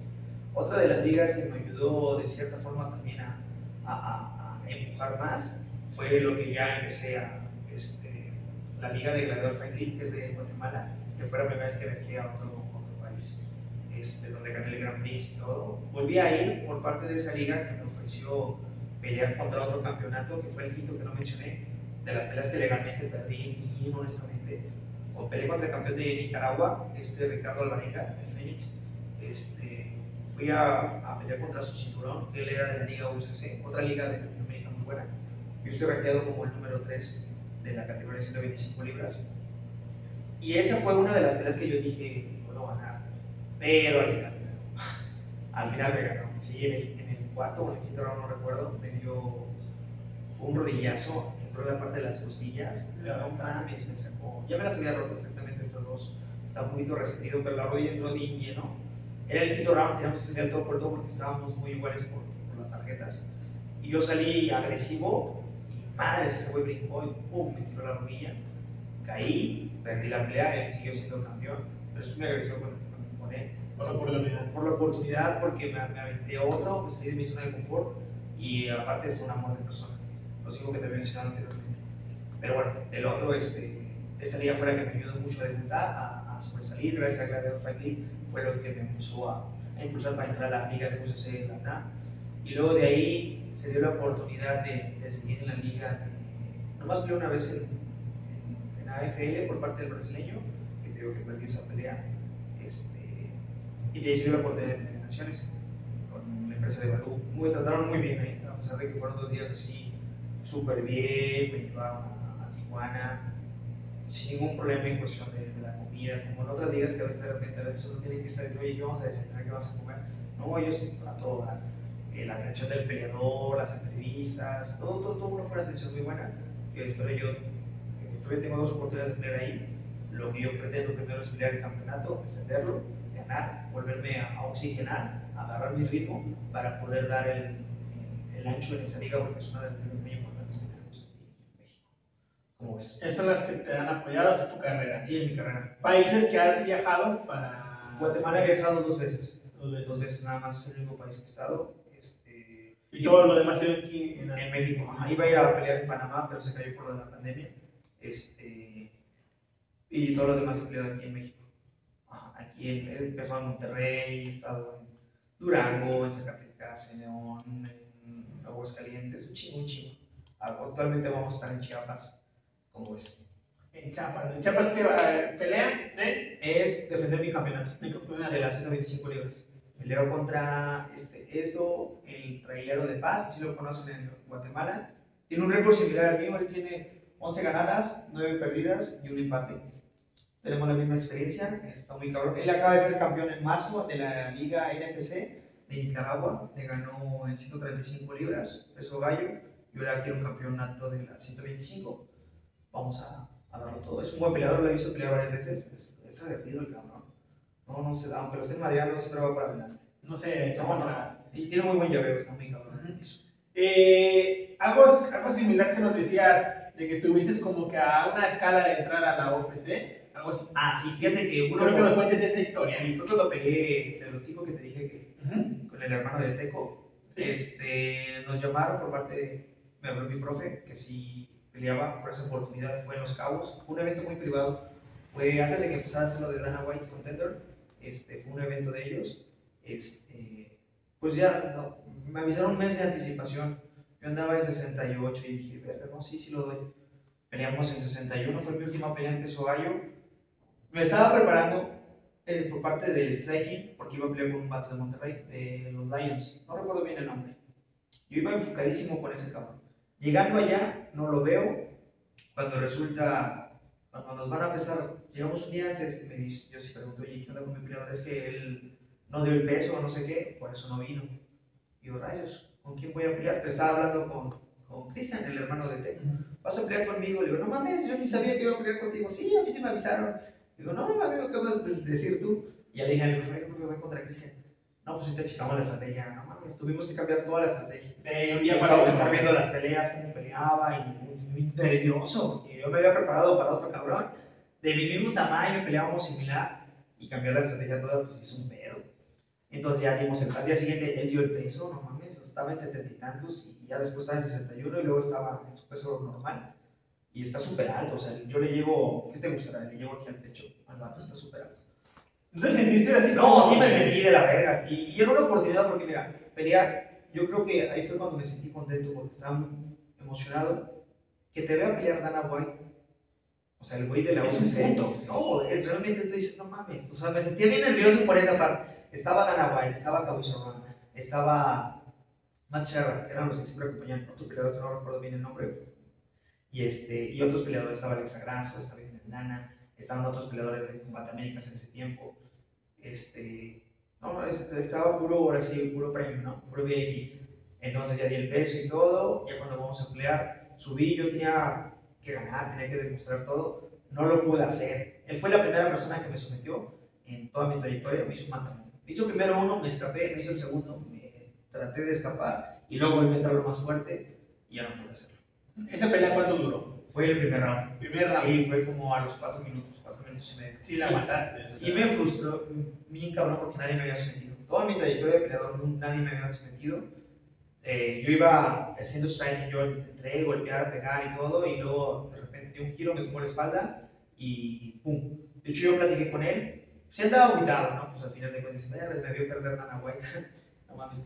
Y este, Pero, o sea, cuando tú sabías que Dana White iba a estar ahí, ¿qué, ¿qué fue lo que dijiste? Hay mucha gente que dice, ah, bueno, está la oportunidad de crecer. sí, no Salir a tirar putazos a lo desgraciado y demostrar mi talento. Exactamente, tienes esa oportunidad que tú dices, no mames, voy todo por el todo. Y aparte no podemos decir, nuestro contrato decía cuando nos avisaron, no podíamos eh, este, poner nada en redes sociales porque era un evento privado. Ujú. Hasta que no saliera este, por parte de su canal, ya podíamos empezar a, a divulgar la Yo información. creo que era como un cazatalentos. ese- Ándale, exactamente. No tuve la oportunidad, perdí, pero aprendí mucho. Por ejemplo, yo platiqué mucho con Matt Serra, eh, un cam- campeón de la UFC, ex de la UFC cuando le ganó a George St. Pierre. Y me dice, ¿sabes qué? Tú debes de pelear en otra categoría de peso. Porque está muy alto. O sea, peleas con el de 61, pero está muy, muy, muy alto. Es para ti. Y gracias a. Exacto. Gracias a él le hice caso y bajé a las 125 libras, que me empezó a ir mejor después. Porque toda mi vida había peleado en 61, 61. Daba 60, 61. Entonces ya, este, gracias a Matt Serra, aparte que me tomé la foto, un amor de persona, me invitó a entrenar en su gimnasio y la neta le empezó a hacer caso y gracias a ese aquí seguimos. Como es. Ahí fue. Entonces, por esa, por esa pérdida, a lo mejor no pudiste escalar al UFC, pero ya tuviste esa. Sí, tuve la, quieras o no, la experiencia de que esté Dana White ahí, lo que te digo, no mames. Aunque pierdas, no mames, pero ahí está. Al final de cuentas puedo decir, puedo presionar a ese güey me vio pelear. Perdí, pero no hay pedo, pero Y tuve a un paso de llegar a. Exacto. De hecho, no pierdo la esperanza, hermano. Yo sé que a lo mejor es difícil. Este, yo creo que es el sueño de cualquier peleador entrar en esa liga. Este, pero hay que darle. Yo creo que todavía tengo unos años que puedo mejorar, puedo limpiar mi récord y puedo entrar. Si me lo propongo, por lo menos aunque sea una pelea. Tarde o temprano se puede. Yo digo que casi nada es imposible, nomás de que te lo propongas. Exactamente, yo lo que me di cuenta. O sea, yo desde cuando quería conocerlo, entrar al UFC y yo creo que cuando tuve esa oportunidad es como de poquito a nada. O sea, ya estuve cerca. Si tuve una vez, Puedes estar. puede ser otra. ¿Qué tal si hacen otro evento así, talentos y dicen, oye, ¿te acuerdas del chavo que peleó contra este y que perdió por sometimiento? Háblale. Exactamente. Vas a estar ahí. Sí, así le pasó a Brandon Moreno. Brandon Moreno cuando empezó en el Ultimate Fighter de allá, de la parte de Estados Unidos, él perdió. Él se quedó entrenando con este, no me acuerdo cómo se llama el peleador, este, y siguió estando ahí. De, ganó el otro vato, lo sacaron, se cayó una pelea, le avisaron a Brandon, entró como emergente y ganó. Y de ahí siguió adelante pegando piedra. Y después de, quisieron quitar la, la categoría de las 125 libras, él se fue a otro lado y luego vol- volvieron a hacerla, entró y se hizo campeón. Entonces uno nunca debe de dejar sus sueños. Siempre tiene que estar constante, constante, porque no sabes si el día de mañana te puede tocar la oportunidad. Cuando te toca, yo siempre he dicho que tu sueño es como un tren, ahí está, sí, y se va. Y a veces el tren llega ahí y tú, por miedo a algo, ah, no, y se va. Y, y, no sabes cuándo va a regresar ese tren de nuevo. Tienes que estar esperando. Esperándolo. Exactamente. Entonces tienes que estar picando en tu sueño, como tú dices, picando, piedra tras piedra. Y a lo mejor entre unas picaditas de piedra, el tren va a llegar de nuevo. Exacto. Y ahí ya no tienes que pensar a subirte o no. Súbete, a donde te lleve el tren. Es un viaje sin destino, como dice un amigo de Guatemala, saludo a Poblón. Eh, nuestro sueño es un viaje sin destino. Exactamente. Y es lo bonito, a lo mejor, quizás no. Yo me lo pongo ahorita ya como mental por la edad que tengo, ¿no? Tengo 32, me faltan 5 años como peleador. A lo mejor puedo pelear hasta los 40, pero la neta quiero llegar como que al 100%. Quizás a lo mejor no puedo entrar como peleador, pero quizás puedo estar llevando un alumno. Entonces, eso no me ciega. Realmente he tenido buenos alumnos, buenas alumnas que se dedican y que pueden tener una trayectoria. Tengo amigos, compañeros que también buscan su sueño de otra academia, que somos escuelas hermanas, y lo bonito de todo esto es que luchamos por el mismo sueño y nos apoyamos bien, cabrón, sin hacerte a un lado. Porque si hay peleadores que a veces te quieren dar en la madre, pero aquí no, aquí realmente te acobijan y te ayudan a crecer. Sabes que tú vas a pelear, yo también voy a pelear, vamos a ayudarnos. Y es lo que me gusta de ti. Por ejemplo, te, te comentaba hace ratito que empezamos lo del podcast de Carlitos que peleó ayer. ¿Sí? No mames, peleó bien cabrón. Peleó contra un güey que tenía ya 6 peleas y 25 peleas en Mateo. Carlitos eh, fue campeón nacional el año pasado y el año pasado y tiene un corazón bien enorme y se dedica a entrenar bien cabrón. Por él me ayudó bastante en cuestión de lucha. Ayer fue su segunda pelea en Lux contra un güey que ya tenía seis y ganó. Hizo ver mal al otro vato, controló, llevó una estrategia adecuada y pues ahora sí, como te digo, trabajando sobre nuestros sueños. El, sueño de él también es el oficial de David León, que también pelea en Lux. Con él me ayudó bastante, te lo juro. Él es uno de los peleadores que se ha ganado todo mi respeto, porque a pesar de que él empezó después de nosotros, de Dragón y de yo, tiene una preparación como no tienes una idea. La primera vez que lo conocí, cuando empezamos a pelear, te impone. O sea, la forma de cómo se para, te impone y tú dices, no mames, no me puedo pegar. O sea, está bien cabrón. Fíjate, yo he entrenado con varios maestros y muchos me dicen que la guardia es tu presentación a tu oponente y la guardia le va a decir a tu oponente, le va a enseñar, le va a hacer que tu oponente se sienta débil hacia ti. De hecho, sí. ¿Es cierto o no? Sí, influye, porque por ejemplo, él es como si hubiera literal viendo un león porque te ve la mirada. Y cuando lo conocí la primera vez dije, wow, sí, te impone. Llegó un punto donde a lo mejor no me soltabas por respeto, por lo que quieras. Y él mismo empezó a hablar conmigo me dijo, es que suéltate más, ahorita, ¿quieres que te ayude? Suéltate más. Empecé a soltarme más, pero la neta me ha ayudado bastante él, lo que es Dragón, este, Carlitos, que son por los que más me apoyo, que hasta la fecha seguimos trabajando a la par. Y todo el, el, el avance que yo he tenido como peleador ha sido gracias a ellos, Aparte de mi academia, que la verdad me apoya, que me voy a México a entrenar con todos los peleadores que me apoyan bastante en, en grappling, los que son aquí cuando no tengo la oportunidad de viajar, este, ellos tres me ayudan un chingo, como no tienes una idea. Voy a estar contigo, o sea, sí, de todos y que apoyamos todos porque uno de nosotros la base. Sí, es lo que tiene que hacer, porque también van a otras academias de otros, de otras, este, por otros escudos y Dragón los, los cobija. Realmente no, no somos envidiosos en esta cuestión, tratamos de apoyarnos, porque realmente está chingón que representen San Luis Potosí, está chingón que representen a México. Y con que llegue uno a la UFC, créeme lo que eso va a ser trampolín para que los demás este, puedan crecer. Va a ser como una, una embajada. Ándale, exactamente. la, la, embajada de ustedes va a ser que llegue allá y es el que va a abrir las puertas a, mira, ¿sabes qué? Ahí este chavo. Exactamente. Tengo que ir a ese entrenador te puede recomendar como entrenador para las futuras generaciones. Oye, yo, yo quiero ser entrenador. Y ahí te vas viendo. Exactamente, y es lo que tiene que hacer. Aquí se supone que hay una, una organización por parte de San Luis Potosí, de una federación, porque el deporte ya está federado. Sí. Pero desafortunadamente, pues lo mismo que hablábamos hace rato, hay este, conveniencias, hay corrupción. Entonces, realmente la federación que está aquí, no, no apoya. Nada, nada, nada, nada. Realmente ni lo topamos. Entonces, preferimos mejor estar haciendo las cosas nosotros. Independientes. sí, de cierta forma, sí seguimos la federación y todo, respetamos obviamente, pero hay cosas que no nos gustan como peleadores, de realmente cuando ves uno va a pelear, por ejemplo, hace mucho, este, pelear los alumnos de dragón, lo que hace difusión son sus alumnos y nosotros como escuela y a lo mejor los amigos, pero la federación ni siquiera apoya en cuestión de, de darle difusión a esos peleadores, prefiere darle difusión a los de su mismo organismo, nada más. Y tú dices, oye, espérate, se supone que tenemos que crecer como Estado sea, no nada más es la escuela fulanito. Es la escuela, está Cobras, está Dragon Legacy, y realmente a ellos, pues de cierta forma, han impulsado. Está la de Sabo, está la de Valles, está esta academia que está chiquita, pero pues tiene talento. Entonces es lo que ha faltado impulsar en San Luis Potosí, comparado a otros estados, que yo sé que también tienen sus broncas, pero lo ideal es crecer como, como equipo.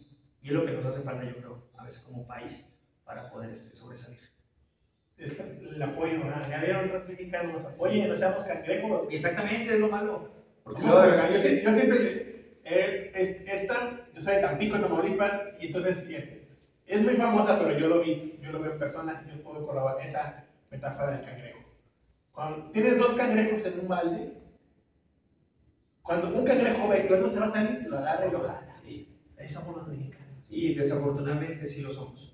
Sí lo somos así, yo lo he visto este, con, con otras escuelas eh, y realmente no se, me hace, no se me hace justo. Porque, por ejemplo, esta victoria que tuvo Carlitos, créeme lo que a mí me llena, me pone muy contento. De hecho, ya la estamos transmitiendo y teníamos el proyector para verla cuando estábamos dando las clases. Me da mucho gusto porque yo sé que él crece como persona. Si él mejora como peleador, cuando él pelee conmigo me va a ayudar un chingo. Si yo mejoro como peleador, yo le puedo aportar o le puedo ayudar en algo. Y eso es lo bonito de estar creciendo. Si él llega a una liga y a lo mejor yo no llego, pero a lo mejor llega un alumno y me puede ayudar a, a andar por ahí, o sea, está súper bien. Pero lo importante es crecer. Y desafortunadamente así es en el, el Jiu-Jitsu, así es en el Muay Thai o en el MMA aquí en México. ¿Por qué? Porque unos quieren acapar todo para su escuela y nada más quieren sobresalir y no, no es así. Al final de cuentas, cuando peleas, no dicen de qué academia eres, dicen, eh, viene del país tal, Sí, a representar la bandera y los colores de esta bandera. Eso es lo importante, eso es lo bonito. yo por eso digo que hay que hacer como los monos. De un garro te agarras de la rama, agarras a otro Y los subes. Exactamente. Y luego ahí te vas.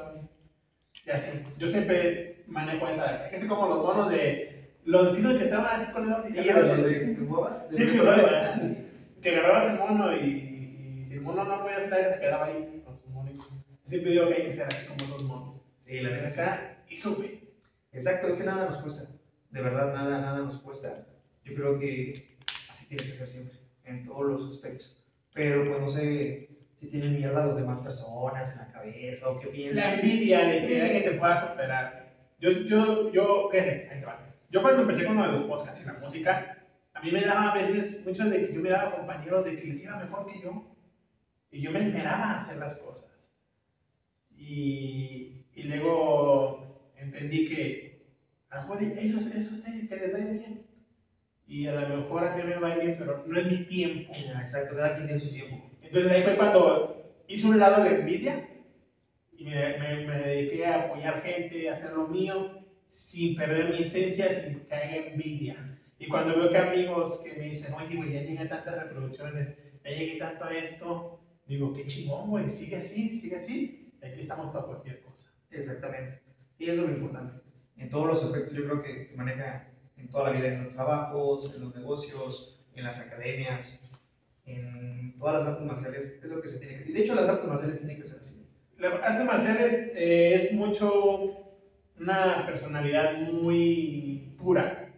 Yo lo veo de esta manera y los coaches que he tenido me han enseñado de que tengo que ser muy puro de corazón. No puede haber envidia, porque si hay envidia en la arte marcial que yo practico, no voy a crecer como persona, me voy a pudrir y no voy a avanzar. Exactamente. Eso es lo... Tienes mucha razón. Influye bastante, depende del tipo de entrenador, porque hay entrenadores que forjan nada más peleadores, pero hay otros entrenadores que forjan artes marcialistas y peleadores. Entonces eso yo creo que es- se ha perdido en el tiempo en cuestión de la cultura arte marcialista. El respeto, el compañerismo. Y eso me gusta mucho como lo hace tanto Jujutsu y tanto Dragon Legacy. Me gusta mucho y trato de hacer lo mismo con mi academia. De respetar, de, de respetar a los demás, de apoyarnos y de sacar las peleas de cada uno y siempre. Fíjate, yo, yo me miré mucho eh, cuando estaba en Tampico, estuve en Reynosa, estuve en Matamoros, ahí viajando por mi antiguo trabajo y entrenaba, y buscaba donde entrenar. Y yo miraba a muchos compañeros que tenían una cinta. También hay que saber lo miré. Muchos compañeros que tenían una cinta negra. Es Y, que y yo decía, ¿cuánto Exacto, yo sí le pongo una arrastrada. Aunque me veas gordito, le pongo una arrastrada. No, yo lo entiendo. y, y luego, y luego cuando me, me- yo, yo, hablo, yo hablo mucho con mi coach, Ander, de Tampico, una coach así, y me dice, todo ese dinero, güey. Exacto. Lo que te iba a decir. Es que fíjate, realmente, como, como, como te estaba platicando cuando empecé con el Kung Fu, cinta negra a los dos años.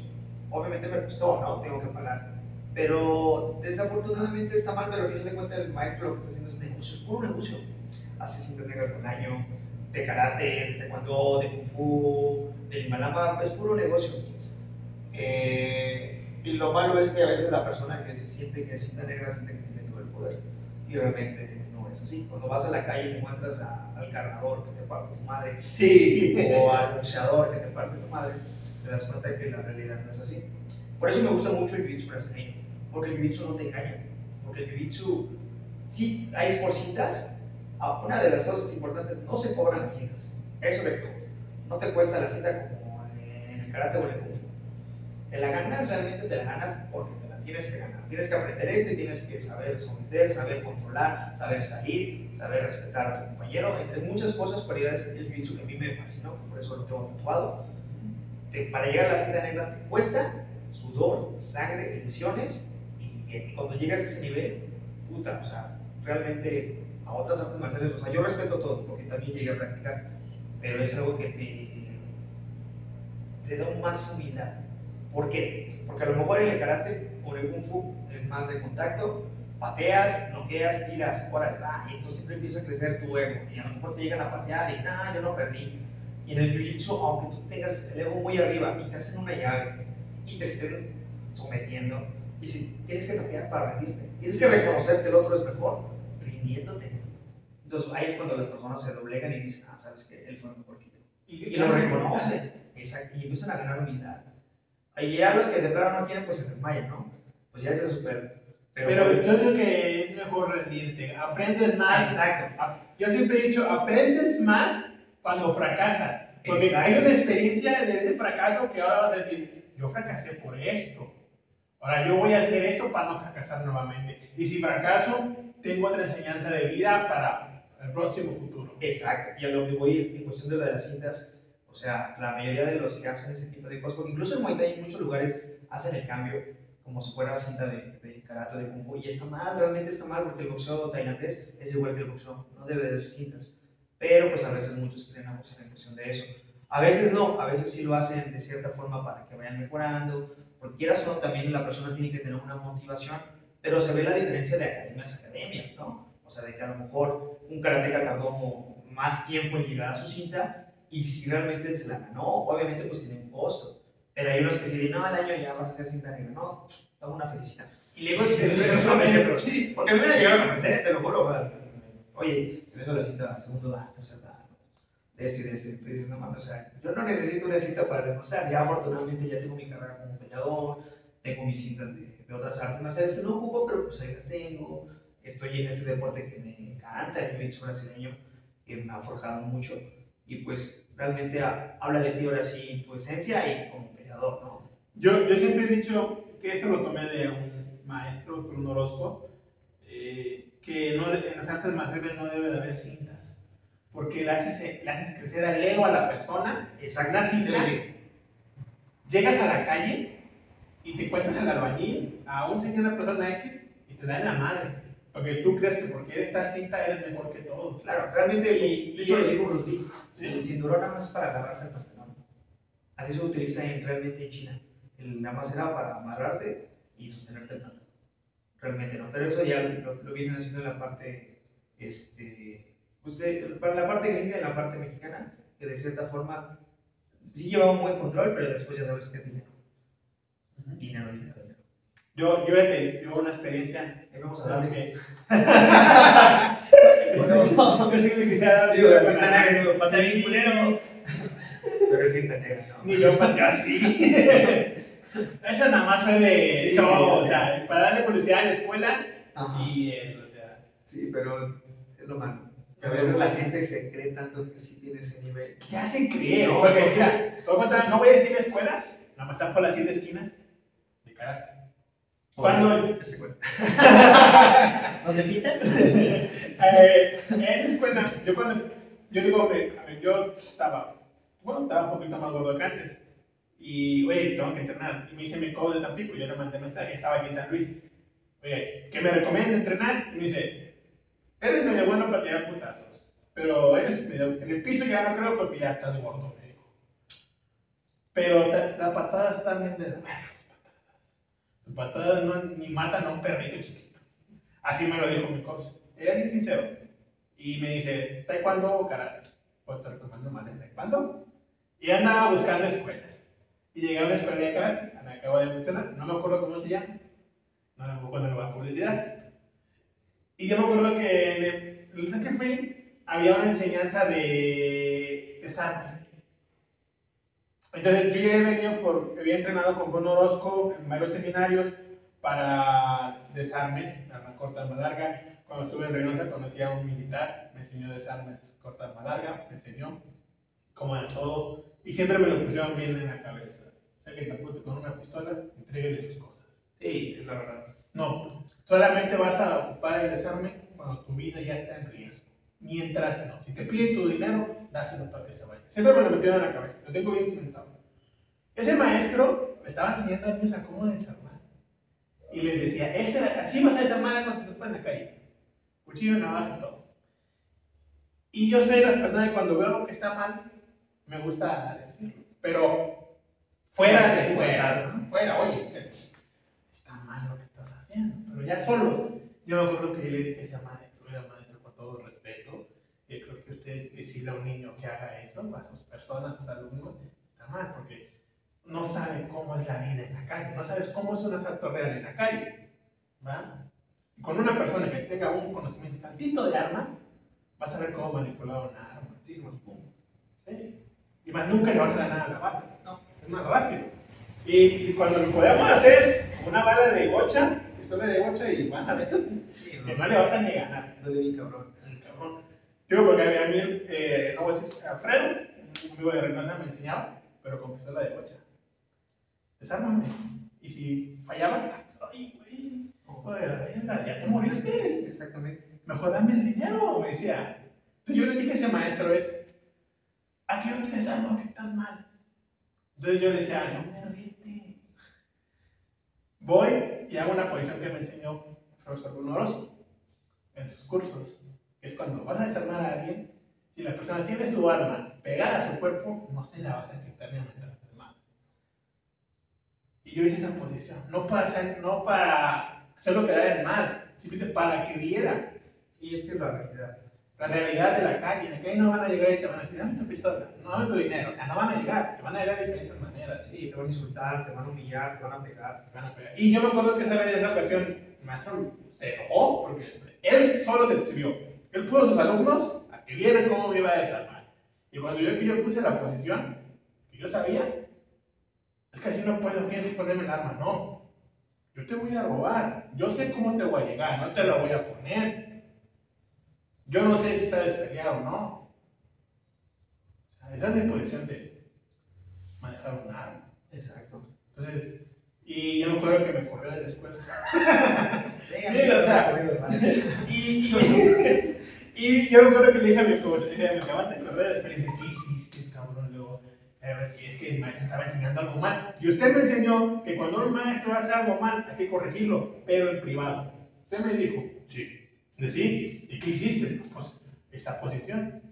Me dice, y yo te mandé a, yo te mandé a entrenar, no que fueras a corregir al maestro, güey. Ya sé. Pero es que es mejor. Porque desafortunadamente ahorita, por ejemplo, en TikTok y en otros tipos de... Ay, cada pendejo enseñando. Sí, yo subo videos, yo subo videos de defensa. Sí. Este, pero trato de subir cosas reales, ¿no? O sea, lo que he visto, lo que he aplicado. A mí me han asaltado, no yo vivo en Prado Segunda, no está bien culero. Nada más para que te des una idea. Entonces, he tenido las situaciones, he tenido la realidad donde qué funciona, qué no funciona. Pero eso, lo que tú dices de desarme, sí está bien cabrón. Y yo siempre he dicho, es mejor dar las cosas. Inclusive cuando yo doy eh, cursos de defensa personal en diferentes lugares, yo lo primero que digo, personas, yo les voy a enseñar bien una técnica real, que si la practican les va a ayudar, pero con lo que van a aprender aquí no les va a garantizar que van a saberse defender. Yo lo que les recomiendo es que vayan a una escuela capacitada para que aprendan y lo estén practicando, practicando, practicando constantemente, porque así el cuerpo se mecaniza y cuando llegues a esa situación vas a hacerlo automáticamente. Porque si lo haces nada más porque aprendiste el curso ahorita, no lo vas a hacer. Entonces yo siempre procuro hacer la realidad, porque yo, a mí me ha tocado ver escuelas de Himalaya, ver escuelas de karate, de kung fu, que defensas todas pendejadas, ¿verdad? Que no te funciona, realmente no te funciona, pero pues vende y desafortunadamente engañan a la gente. Y cuando pasan en esa situación, no mames, o sea, está, está muy, muy cabrón. Me acuerdo mucho una vez que estábamos entrenando, estaba en la escuela de, de Víctor, bueno, ya lo mencioné, y este, estábamos, yo estaba haciendo sparring, yo llevaba mucho, Víctor me echaba mucho la mano porque llevaba una alumna Cristian para que hiciera sparring con sus alumnas de, de, de. Y peleaba, me ayudaba mucho. La verdad, sus peleadores eran muy buenas, la mayoría fueron campeonas. Entonces llegaron dos chavos corriendo, que eran cintas negras, asustados porque los habían asaltado. Entonces vemos lo mismo, no porque tienes una cita significa que vas a poder garantizarlo. El tipo de preparación en la calle es muy diferente porque te insultan, te insultan, te golpean, te humillan, Todo es. Sí, todo es psicología. Tienes que estar bien, bien capacitado para hacerlo. Incluso yo en los cursos de defensa personal, yo les digo, chavas o chavos, los voy a insultar, no por faltarles al respeto, sino para que entiendan cómo llegan. ¿Por qué no llegan? Oye, me das este dinero, porque llegan a ver, hijo de tu puta madre. Sí, te van a insultar, te van a agredir, van a llegar incluso hasta te van a matar al principio. Sí. Pues la neta, la realidad de la calle es muy, muy diferente. A lo que enseñan la mayoría de los profes que tienen la preparación para darse a conocer y está mal. Tienes, tienes que hacer dos. Y, y fíjate, eh, es como el jiu-jitsu, la defensa personal. Si tú le entregas a la, la persona que te robó las cosas, pero ves que la persona sigue, tienes que buscar los segundos adecuados para poder defenderte. Exacto. El jiu-jitsu es igual, estás en una llave y tú ves que la persona aflojó unos segundos, eso es donde tienes que meter. exacto, exactamente. Salir, escapar o eh, hacerle la contra. Sí, así es la defensa personal. Tú me, tú, tomé este ejemplo porque eres experto en jiu-jitsu. por lo que- No más, pero que sí. Experto. Para que la gente que también está estudiando, que ve que MMA, o la gente que no, o sea, es eso. Son se- microsegundos Sí, en donde tienes que a reaccionar, pero no hay una garantía. A mí, a mí, yo veo mucho y como lo comenté, he estado como en 12, 3, 4 cursos de Bruno Orozco, que se los recomiendo. Eh, no importa, vamos a hacer una con él. Eh, él dice que son segundos donde tú tienes que salvar a una persona. Puedes salvar tu vida de un agresor, disculpa. Pero para tú poder que funcione, debes de conocer perfectamente el funcionamiento de la arma. Exacto. Para ver Está- si tiene seguro, si lo tiene seguro, si está cargada. Si tú no tienes algún conocimiento de armas, Exacto. aunque te sepas la mejor desarme del mundo, no te va a servir. Exacto. Eso tienes toda la razón. Fíjate que un amigo lo asaltaron hace poquito, que también es alumno, y él se dio cuenta, llegaron tres chavillos, siempre entrados asaltan bien cabrón, los domingos. Y él se dio cuenta porque él es guardia y utiliza armas. Y me dice, yo me di cuenta que el arma era falsa. El arma sí era de metal, pero era, estaba pintada. Dice que cuando la vio, se dio cuenta que era falsa y entonces pudo actuar. Y eso tienes toda la razón en cuestión de eso. Si él no conociera el arma, si fuera una persona común, se deja guiar y los chavos pues aprovechan, ¿no? Aprovechan de la situación que es un arma falsa para golpear, para sacar dinero, inclusive hasta violar a alguien. Entonces, al momento de que tú conozcas ese tipo de cosas, ya sabes cómo defenderte o cómo atacar. Y eso es muy importante, que yo creo que vale la pena que a veces invierta uno si tiene la oportunidad para defensa propia, ¿no? Sí, sí, o sea, yo siempre, yo lo que es cuando he entrenado las MMA, que bot tuve dos meses, no me gustó, me sentí muy limitado en el bot, me sentí muy limitado, pero es muy bueno, no quito lo bueno. Eh, es por defensa personal. Sí, defensa personal, por lo menos que sepas correr, eso es lo que Sí, yo o sea, mira, a mí, a mí todos mis maestros me han enseñado que estás en un problema, lo tienes que acabar en mínimo un minuto. Ese, ese problema que estás es mínimo un minuto de confrontación. En ese minuto que tú, tú acabas con la confrontación, tienes que correr. Exacto. Porque tú no sabes si hay más gente alrededor Exacto. de él o si alguien lo mandó para chingar. Exacto, tienes que estar al tiro. Sí, o sea, por eso a mí siempre me han enseñado que es, si vas a una calle y te vas de pedo, primero es alrededor, manso como paloma y astuto como serpiente. Porque tienes que estar así, no, ah, dejar inconsciente a la persona o dejarla en un estado que no pueda controlarse Exacto. y salir huyendo, no, espérate. no, es acábalo y vete corriendo porque tú no sabes quién va a venir atrás de él o quién lo está viendo para hacer el paro. Y fíjate que desafortunadamente, comentar es algo muy cierto.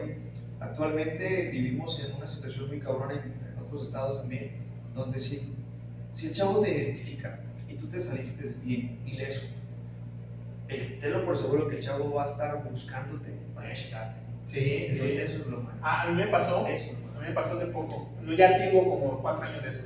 Trabajaba ahí en el centro en un restaurante, eh, en una plaza pegada a ese restaurante, ahí en el centro y por el Museo del Ferrocarril, en una plaza muy famosa, Plaza del Mariachi. Y me intentaban asaltar, pero yo soy una persona que desde que me entré en MMA me metieron mucho en la psicología del ratero. Vengo de un barrio peligroso, pero ya traigo todo eso. Y entonces, y yo desde que vi que la, que la persona lo mandaron a asaltarme, un cierto grupo que estaba en un lugar, no pudo, yo me fui corriendo. Yo nomás llegó y me quiso hacerle pedo, pero cuando me le quise hacer pedo, yo ya, ya sabía que venía. Yo ya estaba listo para la concentración.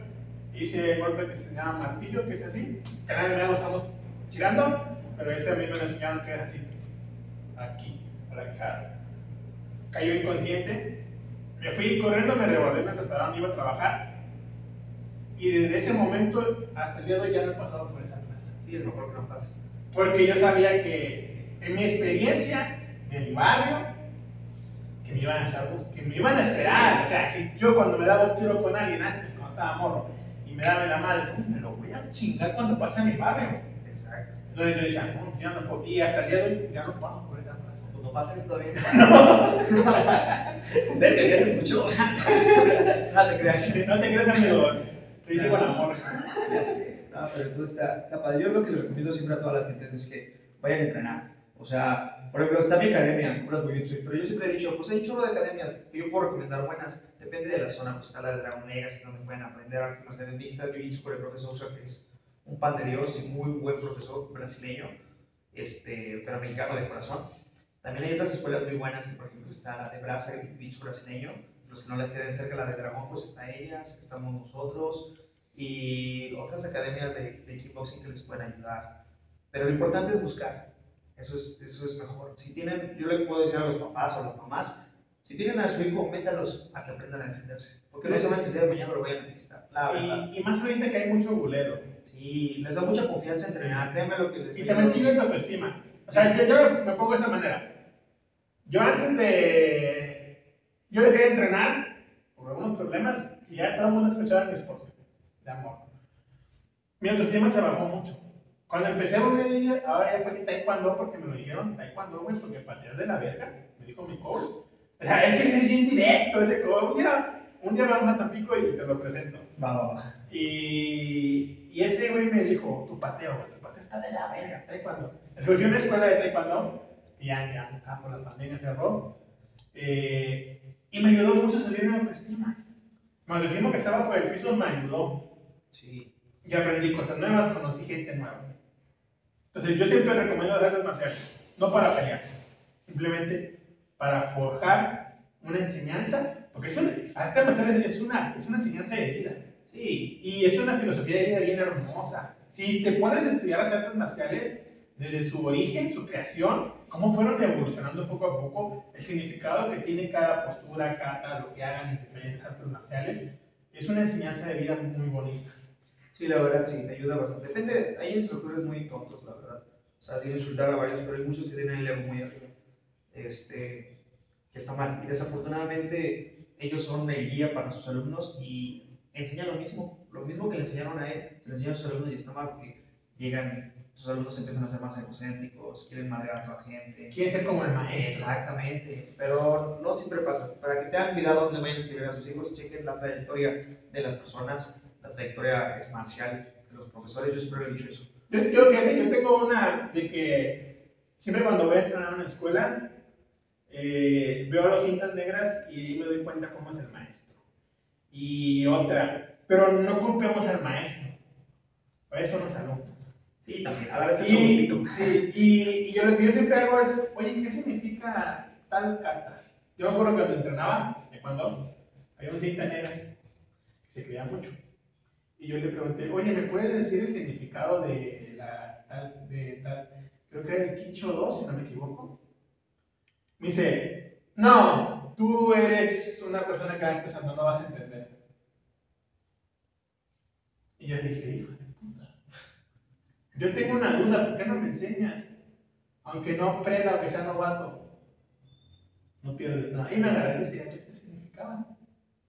El fluido del agua, el fluido del viento. Cada meta tiene un significado, la postura del monte. Y te puedo asegurar, hay consejo a los padres, pregúntenle al maestro o a unos alumnos que den la clase por el maestro el significado de las posturas que están haciendo en artes marciales. Y se van a dar cuenta si es buena escuela o no. Sí, eso también. De, bueno, dependiendo de qué tipo, si es de taekwondo o de karate. Sí. Porque hay unas que no hacen katas, hay unas que sí. Por ejemplo, jiu-jitsu y ayudo no hay, no hay katas como tal. Pero, o sea, ahí va. Eh, yo, yo, yo entrené dos meses, te soy sincero. No aguanté. Y me a pasar la prueba. Y me dio pena. Ves que te ponen en el piso y tienes un ayudante que. Ajá. Y coche está, no me acuerdo los nombres, eran tan, tan japonés, coreano, no me acuerdo. Que si te ponen la persona y tienes que hacer la, la llave. Sí. No sé, o sea, a mí sí me enseñaron. Creo que era para, era, ya, era segundo, era cinta blanca, segundo grado, así me dejaban ahí. Blanca, blanca segundo grado para pasar a Mike, algo así, no me acuerdo muy bien. Eh, es que fue en época no, no ah, fue mucho. Luego fue dicho japonés. Yo creo que sí, lo fue dicho. Creo que tengo los videos en Instagram, luego los, los mando ya. Vamos. Y, y me ponían así y tenía que decir la frase, la, la en, en, idioma y hacerla. Yo no lo pasé, pero a mí, me, a mí mi maestro me decía, esta posición viene de tal parte y se formó porque estaban viendo que tal, un ejemplo, el oso agarró así a, la, a tal cosa y salió esa llave. O sea, ellos me explicaban por qué la llave se funciona, porque es así, de dónde se inspiraron. Porque normalmente las artes marciales están inspiradas a los movimientos animales. Bueno, eso fue por parte de los chinos. Que un monje estaba sentado y vio los movimientos y los adaptó porque los hostigaba. Entonces era como defensa. Por eso sí. O sea, y ahí es cuando dices, ah, no mames, O sea, porque te están explicando la historia de que por qué es lo que. Bueno, aunque hay unos profes que sí le meten de su, de su cosecha y tú dices, ah, eso me está, me está mintiendo.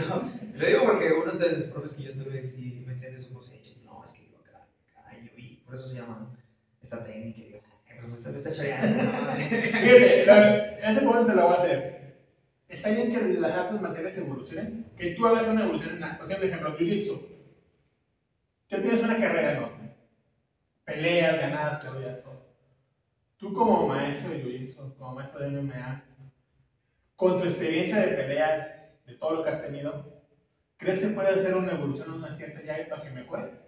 Yo creo que todos tenemos esa posibilidad. Te lo voy a decir porque, porque el jiu-jitsu evoluciona constantemente. Por ejemplo, hay muchos que puedo mencionarte. Por ejemplo, está Eddie Bravo, que él manejó su sistema de Templanet él empezó a innovar ciertas llaves que influyen bastante en artes marciales mixtas y realmente eh, ha, puesto de su cosecha y eso es muy bueno. Y la mayoría de los maestros de Jiu-Jitsu, hay muchas guardias o hay muchas técnicas que tienen el nombre o el apellido del, del profesor, por ejemplo, la guardia de la arriba, porque de la arriba por toda la guardia de la arriba, y hay, muchos que lo pueden hacer. Yo en este caso a lo mejor todavía no me siento capaz, pero hay a veces que me, yo siempre cuando explico una técnica, a mí me enseñan de una forma y yo la transmito tal cual, pero hay a veces en las peleas que yo la hago de otra forma o me doy cuenta de que funciona de otra forma. Entonces yo trato de, agregar eso y decirle a mis alumnos, miren, yo me siento cómodo haciéndolo de esta forma. Si ustedes se sienten cómodos, háganlo si no tienen esta forma. O ustedes mismos van a poder improvisar o ver en cuál se adapta mejor. Y es la ventaja del jiu-jitsu, que el jiu-jitsu se va adaptando dependiendo del tipo de la persona o de la experiencia que va teniendo. Por eso me encanta esto. Sí, fíjate, lo que yo he visto últimamente en jiu-jitsu, a mí me encanta ver las peleas.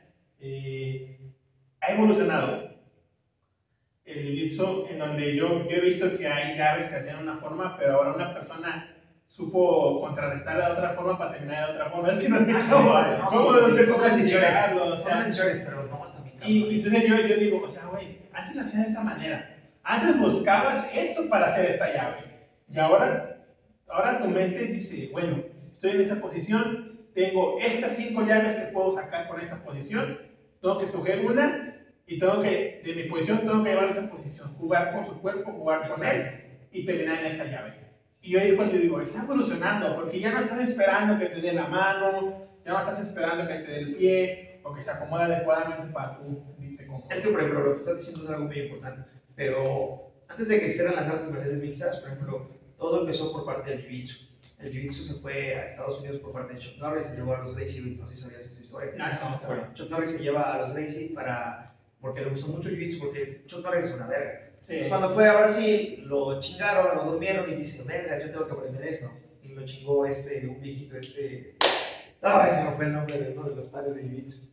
Bueno, eso bueno, este, se lo llevaron para allá a Estados Unidos. Entonces él empezó a, a abrir diferentes sucursales y lo que tenían que hacer, como en la antigua, es ir a retar, como los Eurodui, para que funcionara el arte marcial. Para demostrar que funciona. Exactamente. Varios de los hijos de los Gracie fueron a diferentes academias, estar retando y estar demostrando que su arte marcial era muy bueno. Al final de cuentas, se hizo la UFC, que de hecho fue por, es de los Gracie, la primera, el primer evento, donde se invitan a diferentes artes marcialistas para ver. Yo, me, yo, me acuerdo, yo, me acuerdo de la UFC, que te interrumpa, pero en una pelea de sumo, donde lo toman, le toman esas patadas. Sí, sí, sí. No, eso todo Es muy chido. Ajá, exactamente. Fue como si fuera un contacto sangriento. Porque tú sabes que siempre las artes marciales dicen, no, es que karate de do es mejor, no, que karate de Chotokan, o Chotoryu, o taekwondo, o taekwondo, padre de taekwondo. Ajá. Entonces siempre era de que qué es mejor, entonces por eso se hizo la UFC, porque querían demostrar que el jiu-jitsu era mejor. Entonces, sin querer, pues, salieron las artes marciales mixtas. Pelearon los más cabrones, papá, pa, y al final ganó eh, por parte de, de jiu-jitsu brasileño. Y de hecho metieron al, más, se podría decir, al más débil, al más chico de los hijos de este, Gracie, que fue el que, que ganó, el, de los hijos de este Helio. Este, Royce Gracie fue el que ganó la, la primera UFC. Luego hicieron el segundo evento, donde empezaron a traer y también lo ganó. El tercer evento ya no lo ganó él, lo ganó otro, otro no recuerdo cómo se llama el vato, pero es de Estados Unidos. Y desde ahí empezó a crecer la UFC. Y a lo que vamos a tu pregunta de que cómo evoluciona, ha evolucionado bien cabrón. Te das cuenta simplemente que no nada más es bueno aprender un arte marcial. Es demasiado. Es, tienes que aprender más. Si quieres dedicarte profesionalmente o estar en la calle o estar atento en todo, tienes que aprender más. Y hubo un tiempo que a lo mejor primero ganaron los brasileños, hubo un tiempo que eran puros campeones brasileños, porque el jiu-jitsu de, este, derrotó y humilló y acabó con todos. Y tú dices, no, pero muchas personas empezaron a, preparar más y fue cuando después empezó en la parte de los wrestling de Estados Unidos, que contrarrestaron el jiu-jitsu y puros campeones estadounidenses. Y después ya empezaron de diferentes países, porque empezaron a, a modificar, a evolucionar todo tipo de arte marcial. Ok, esta técnica no me sirve, agarro esta y sigo practicando esta. Y soy un buen boxeador, pero contrarresto con otro.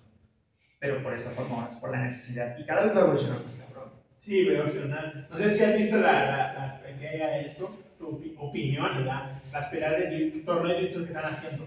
De combat. De combat. Ah, están súper No, o sea, yo estoy impresionado porque hay mucha gente, a mí no se me hace aburrido que se le hace aburrido el jiu-jitsu porque son puras llaves, no porque no saben, no entienden, o sea, si supieran, tan, mmm, supieran tantito del jiu-jitsu, supieran, ah, no mames, no, está hermoso, te juro, está muy bonito. Este, el evento que tú estás comentando realmente pertenece a Eddie Bravo de, Ten, de Templanet de Estados Unidos, pero el que lo trajo aquí fue Víctor Dávila, que también es cinta negra de, de este Eddie Bravo, fue el que hizo el primer nacional aquí de, de jiu-jitsu. Y la verdad está muy chido, te digo, eh, ayuda bastante porque a lo mejor a los jiu-jitseros los saca de su zona de confort porque pinche cabrón, duele bien cabrón. Y les da ventaja a muchos jiu-jitseros que son peleadores de MMA por el momento de entrar a ese torneo, pues ya saben tirar pintazos. Sí. Ah, hubo un evento por parte de Budo, Budo Centro, donde peleó Alberto Serrano, que es muy conocido en TikTok, es cinta negra de jiu-jitsu de Dreams. Este, peleó contra mi amigo Dragon Legacy, este, Dragon, este Toñito de Dragon Legacy no, no se vio mal el nivel, o sea, realmente Dragón iba llevando la pelea, pero los putazos que les daba, incluso Alberto Serrano en sus TikTok dice, los putazos que Dragón me tiraba dolían, cabrón. Y la verdad la pelea estuvo completamente cerrada, perdió Dragón por overtime en la toma de espalda porque tardó en salir, pero dejando de cosas, fue una pelea súper, súper cerrada. Entonces te das cuenta que sí influye en cuestión de los porque uno está haciendo la llave y de repente el putazo, te tienes que dar prisa para someterlo o soltarlo, porque si no te van a chingar. Y, y, también te da, fíjate, te da más margen a que hay peleas de jiu-jitsu que, que, duran horas, duran minutos, digo, no horas, imagínate una hora de jiu-jitsu la comadre es una pelea de dos personas, no cansancio, pero le haces margen a la persona de que por un, un golpe pueda salir de esa llave y contrarrestar. Exacto. Por ejemplo, Diego López, que es brasileño, que es más mexicano que brasileño ya, él ha participado en varios eventos de, de combat, jiu-jitsu, hechos aquí en México. Y su plus, aparte de que es una reata de jiu-jitsu, la neta, eh, es peleador de MMA, es un ayudado bastante, bastante y ha sido campeón. Bueno, de hecho es campeón el vato y es muy bueno en cuestiones, porque lo sabe combinar. Por eso es importante entrenar diferentes artes marciales para poder sobrellevar o llegar ahora sí a, donde tú deseas. Sí, porque yo estoy encantado con esa mujer. Yo creo que ese fue el plus que le faltaba a Jiu-Jitsu, pero para los que no saben, yo me informé hace poco, tampoco no soy experto, que Jiu-Jitsu así se enseñó. Y de hecho se empezó... Eh, se llamaba tapoe, algo así, algo así. Era que te pegaban. Haz de cuenta que en Estados Unidos, lo que te platicaba de, cuando estaban dándose a conocer, llegaban otros peleadores, este, de wrestling, de todos, retaban a los y los reyes iban y los tumbaban y a cachetadas hasta que se vendía o buscando una sumisión. Entonces realmente así empezó el jiu Ya después fue modificándose un poco más. se fue modificando por allá. De la IBJJF. Por, ahora sí por el tipo de reglamento, pero ahora sí hay tipos de reglamento variados. Está el de la, de la Federación de Jiu-Jitsu de Brasil, IBJJF, está también el reglamento de ADCC, que es el que más me encanta, que donde se vale todo prácticamente está el reglamento ahora sí de coma y tenlo por seguro que van a estar sacando constantemente. Y eso también porque evolucionan y atraes a más gente. Exacto. había gente que no les gustaba el jiu-jitsu porque eran puras llaves y contra llaves, pero con esta evolución de que ya se permite una cachetada, o sea, está chido, o sea, yo estaba viendo unas días donde peleó uno, uno que era de la Ribera Maya contra, no me acuerdo, contra uno de Monterrey, si no me equivoco, y le decían, cachetaban Maya, y le pegaba. y le decían, como, no, es que si cachetaban Maya, así lo bauticé yo. no, está chido, porque realmente empiezan a salir nuevos talentos o algo. Yo quiero participar, de hecho, en noviembre, chavos, va a ser el torneo nacional, que lo va a hacer de nuevo Víctor Dávila, en la Ciudad de México, para que no se lo pierdan. La neta, yo sí voy a participar. En el de Guadalajara no pude ir porque tuve una pequeña lesión este, y no pude asistir a ese torneo. Pero la neta sí está toda madre, sí me quiero calar quieres ahí. Fíjate que ese, ese programa, eh, Jiu-Jitsu que cambiar combat, le ayuda porque hay jiu que no les gustan los golpes y pierden ese miedo. Sí, o sea, porque eso es que dicen, ¿sabes qué? Yo, me gusta el jiu porque no hay golpes, es puro intercambio de llave, llaveo, es, nadie sale lastimado, obviamente sales lastimado, pero no lo mismo que tener un madrazo que rompa la nariz. Exactamente. Y yo siento que a toda esa gente que dice, oye, pero me quiero cagar y romper ese miedo a recibir un golpe y te ayudan a pensar más rápido. Porque yo, pues el jiu estás con llaves. Es, son llaves muy rápidos, segundos yo siento, y tienes para pensar. Pero ahora que sabes, que es una disciplina en donde es lo mismo que te, que te, gusta hacer, lo sabes hacer, pero puedes recibir un golpe, y tienes que pensar tres veces más rápido. Sí, exactamente, tienes que hacerlo más, reaccionar de una forma más eficiente a, tu peleador. Es un, un ajedrez, el ajedrez humano, así de simple. A veces tienes que sacrificar que te dé un putazo para someterlo. Eso es lo que me pasa en MMA. Hay a veces que yo tengo que esperar que me pegue como carnada para poder atacarle ese brazo o la pierna o descuidarlo. Y es lo bonito de eso. Todo es una estrategia. Todo es estrategia. Oye, la es humana. Exactamente. El jiu-jitsu. Y todo esto así, eh, peleas que, tú digas, no, no, o sea, tan chidas de, de combatir eh, jiu-jitsu, que tú nos recomiendes peleas que podamos ver. Uy, pues es que mira, eh, por parte del canal de la UFC hay varias peleas de Combat Jiu-Jitsu. Realmente no sigo tantos, pero de los de aquí, de México, Diego López es muy bueno. Eh, compa que es también de profe de Jiu-Jitsu, también se, mil respetos para él, también cabrón. Hay varios contendientes. De hecho, Brandon Moreno también ha peleado en Combat Jiu-Jitsu por parte de Eddie Bravo y no mames, se la ha rifado bien, cabrón. Hay muchos talentos aquí. Hay muchos torneos. Ahorita va a haber un torneo en Cancún este, del Open, que son abiertos, no hay, no hay cachetada pero hay muchos torneos que valen la pena que participen. Hay muchos talentos mexicanos de diferentes escuelas, la mayoría de Jiu-Jitsu, la neta, están bien cabrones. Este Emory de Zacatecas es una riata, ese cabrón, es muy bueno. Hay otras, este, Alberto Serrano tiene muy buenos alumnos, muy cabrones. Los de Legacy de, este, de Diego López y de este, Alessandro Nono Costa tienen muy buen talento en cuestión de Jiu-Jitsu. O sea, eh, te puedo decir un chico de nombres, pero la neta vale la pena estar Ah, pendiente, o sea, Ajá. Sí, de MMA, puta, la pelea que va a ser ahorita de, este, de la UFC van a estar bien buenas todas las carteleras. No, no, no he checado la cartelera, pero dicen que va a estar buena. O sea, Sí, hay una donde va a pelear este Holloway de nuevo contra el campeón este, Volkanovski, que está súper buena esa pelea, va a estar chingona. También el resto de Adesanya va a estar bien pelea. Vamos a verlo. Sí, la neta sí vale la pena. Yo soy bien fanático, o sea, Yo también, pero o, hay un punto, fíjate que yo soy fanático de las cosas, o luego llega un punto en donde digo, me, esa relación se tiene que acabar unos meses, y para luego regresar con más ganas de verla. Yo soy así, yo tengo como, sincero, tengo como unos seis meses que no veo UFC. Me, me enfoqué más en, me, me enfoqué más en Karate Combat, no sé si lo has visto. Ah, sí lo hizo. ¿Sí? No, me, no, me, no. me, me, me- me- como que dije, vamos a descansar de UFC, vamos a ver. Ah, de hecho, el, el, eh, creó el Karate Combat, fue, el- creo que fue el que quedó en tercer, el tercer evento del UFC, creo que fue el que quedó campeón. Yo, yo siento que, que ese karate Combat le dio un plus al karate. Sí, está chido. Le dio un plus porque karate ya estaba muy de que, No, es que yo el karate lo respeto mucho. Yo también lo respeto. El, Kyo- el Kyokushin karate me gusta mucho. El que sí es donde se tiran más macizo. Y a ese sí le dio un plus muy cabrón al karate, porque actualmente ves que el karate se ha modificado mucho, Sí. donde ya es así de ya, ya. No puede haber contacto porque si no descalifican. Y está cabrón. Ahora sí, y de hecho sí han ido a participar varios mexicanos a, a ese evento. ¿eh? Yo vi una, no me acuerdo del mexicano, vi una, le ganó, es que estaba negrito. y luego encontré un negrito que nada, bueno, es que yo soy bien malo para recordar los nombres, nada me acuerdo, creo que el negrito era de, de Francia y peleó y creo que ganó el mexicano. Pero le ganó el punto donde el negrito dijo, pues sacó el aire de una patada. Aquí. O sea, y luego se, se hincó y dijo, no, ya, ya, ya. Esa, esa- ese está bien bueno, le dio un plus. Fíjate, y ahorita ya como que el karate combat dije, no, ya.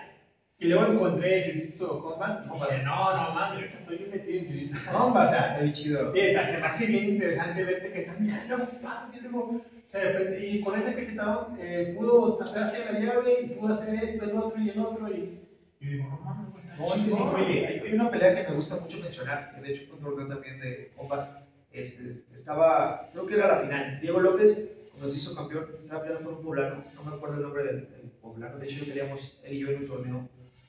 Digo, también se me va el nombre. Pero el chavo iba ganando, le iba ganando a Diego López en cuestión de jiu-jitsu, o sea, transiciones, varias llaves a pies le estaba haciendo. Y Diego López eh, huía y escapaba, pero ya lo tenía un, un descuido y lo iba a chingar. Pero Diego López lo que le ayudó, el, el plus, fue los putazos. Fue una donde llegó a media guardia y empezó a castigar, luego lo montó, pam, pam, pam, y el otro perdió. Pero realmente el chavo iba ganando. Si lo vimos por puntos o de esa forma, iba llevando la pelea. Pero aquí es importante ahora sí adaptarse a, pues, a las nuevas, nuevas reglas que hay. Porque sí es importante. A mí, yo sinceramente, no es, no es barba por jiu-jitsu ni nada, eh, es un plus que le dio. Y, y espero que tome mucha fuerza. O sea, está tomando fuerza, pero que tome más fuerza en México para sacar a más talentos. Sí, sería chido, la neta. Realmente, pues México realmente no es, no es tan, tan viejo como otras artes marciales, tiene poquito. Eh, no puedo decir quién lo trajo primero, realmente hay muchos de que lo trajo eh, Mario y también el de Brasa. Realmente no, no quiero entrar en, en- política y todo ese rollo, ¿no? Pero gracias a Dios está aquí en Jiu-Jitsu y realmente a mí me ha gustado bastante. Toda la mayoría de mis peleas he ganado por el Jiu-Jitsu, me ha ayudado bastante. Eh, confío mucho en mi striking, pero la verdad, cuando me tiran al suelo me siento muy cómodo porque realmente el tiempo que llevo eh, en, en esto me ha ayudado bastante. Y yo lo que recomiendo mucho, si no les gusta la parte del striking, practiquen lo que es jiu-jitsu o lucha, les va a ayudar bastante. También a defenderte en, en Jiu-Jitsu, yo, a corte mal, estoy bien. Yo se lo recomiendo más a las mujeres.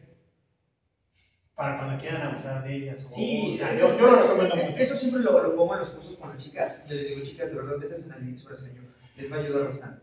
Les va a ayudar en, en muchas cuestiones. También el judo les va a ayudar a derribar. Pero el jiu-jitsu sí, porque, porque es cuando ya a lo mejor ya tienes al agresor tan cerca que puedes utilizar su playera, su sudadera, inclusive tu ropa para poderlo someter Ah, y desmayar. pero no me dio- Era el judo lo que estaba entrenando, no el Jiu-Jitsu. Ayudarse. Era el judo. Así Ah, no te es. preocupes. ¿Cómo ves? Entonces yo siempre he dicho, yo recomiendo mucho el jiu-jitsu, les ayuda mucho como decir, defensa personal real, o sea, real en estar en una situación donde estás en el suelo y el agresor te quiere agredir completamente, lo que tienes que hacer es, pum, Y lo bonito de eso es que, pues ahora sí puedes desmayar, ¿no? Sin problema. Sí, y, y lo malo desmayas y tienes minutos para irte. Sí, exactamente. Sin, sin hacer un golpe, nada. Sí, yo, yo también recomiendo mucho eso, de que vayan con un buen maestro que sepa bien, porque ya sabes que de todo hay a veces maestros que, que de cierta forma quieren abusar, ¿no? En cuestión de, de cualquier arte marcial, sobrepasarse con las chicas. Pero este, siempre busquen la trayectoria del maestro o, o vean eh, el tipo de, De clases que da. de clases que da y si se sienten a gusto, adelante. Adelante, porque si es un deporte muy bonito que vale la pena. Creo que de todas las marciales es el que se me ha hecho más real en cuestión de, de defensa personal. La verdad. Eh, yo siempre he dicho que no hay una disciplina buena ni mala.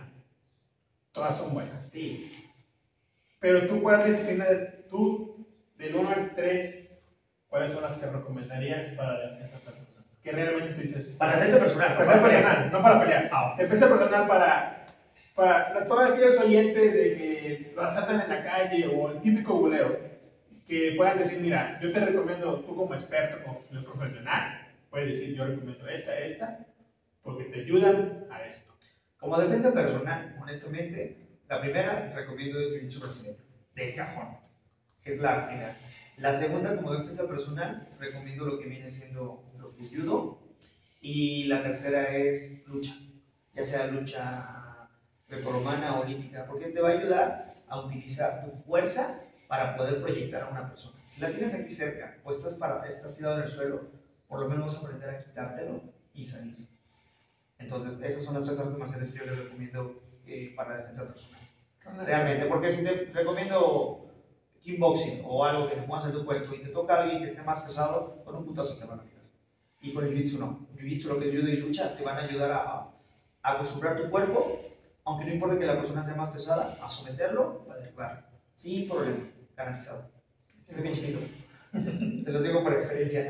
Sí, a mí lo que me, me encanta del judo y del jiu-jitsu es de que puedes someter a la persona, no importa esa altura, peso, nada más sabiendo conociendo las partes adecuadas del cuerpo y los movimientos adecuados de tu cadera. Porque todas las artes marciales la cadera es lo que importa. Sí, sí, sí, tu base. Eso es lo, lo más importante que tienes que, que hacer. Este, conforme vas avanzando, te vas a estar dando cuenta que, que puedes hacerlo sin importar. Eso siempre lo he dicho. Lo que es jiu-jitsu, lucha y judo, si tú tienes bien la técnica, aunque seas más ligero, aunque estés más chiquito, no importa el tipo de persona con el que vayas a pelear. Porque es de técnica, maña y influye la fuerza. Sí, pero más la técnica la maña. Realmente se los recomiendo esas artes marciales, inclusive de defensa personal para las mujeres, inclusive para los hombres. También para los niños. Y eh, para los niños, los niños creo que para todas las edades.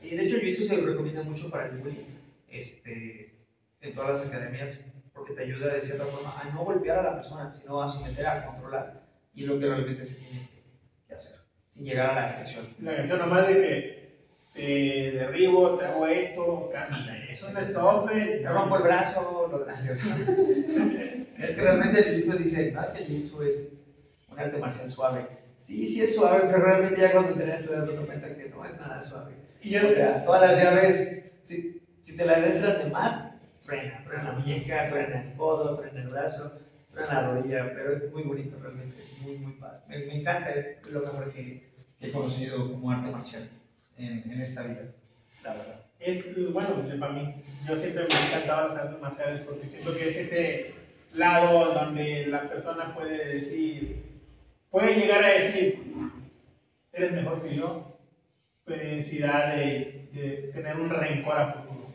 Yo, yo siento eso, las artes marciales es una de que, un ejemplo, yo, lo, yo las tres ocasiones competí en los torneos que, que entrábamos, fue la idea de que yo me ponía con alguien, eh, nos quitábamos en el ring, nos bajábamos y íbamos siendo amigos. Es lo ideal de cada deporte. Y yo decía, güey, me ganaste, para la próxima te voy a ganar. Y échale ganas, güey, no me voy a dejar ganar para la próxima.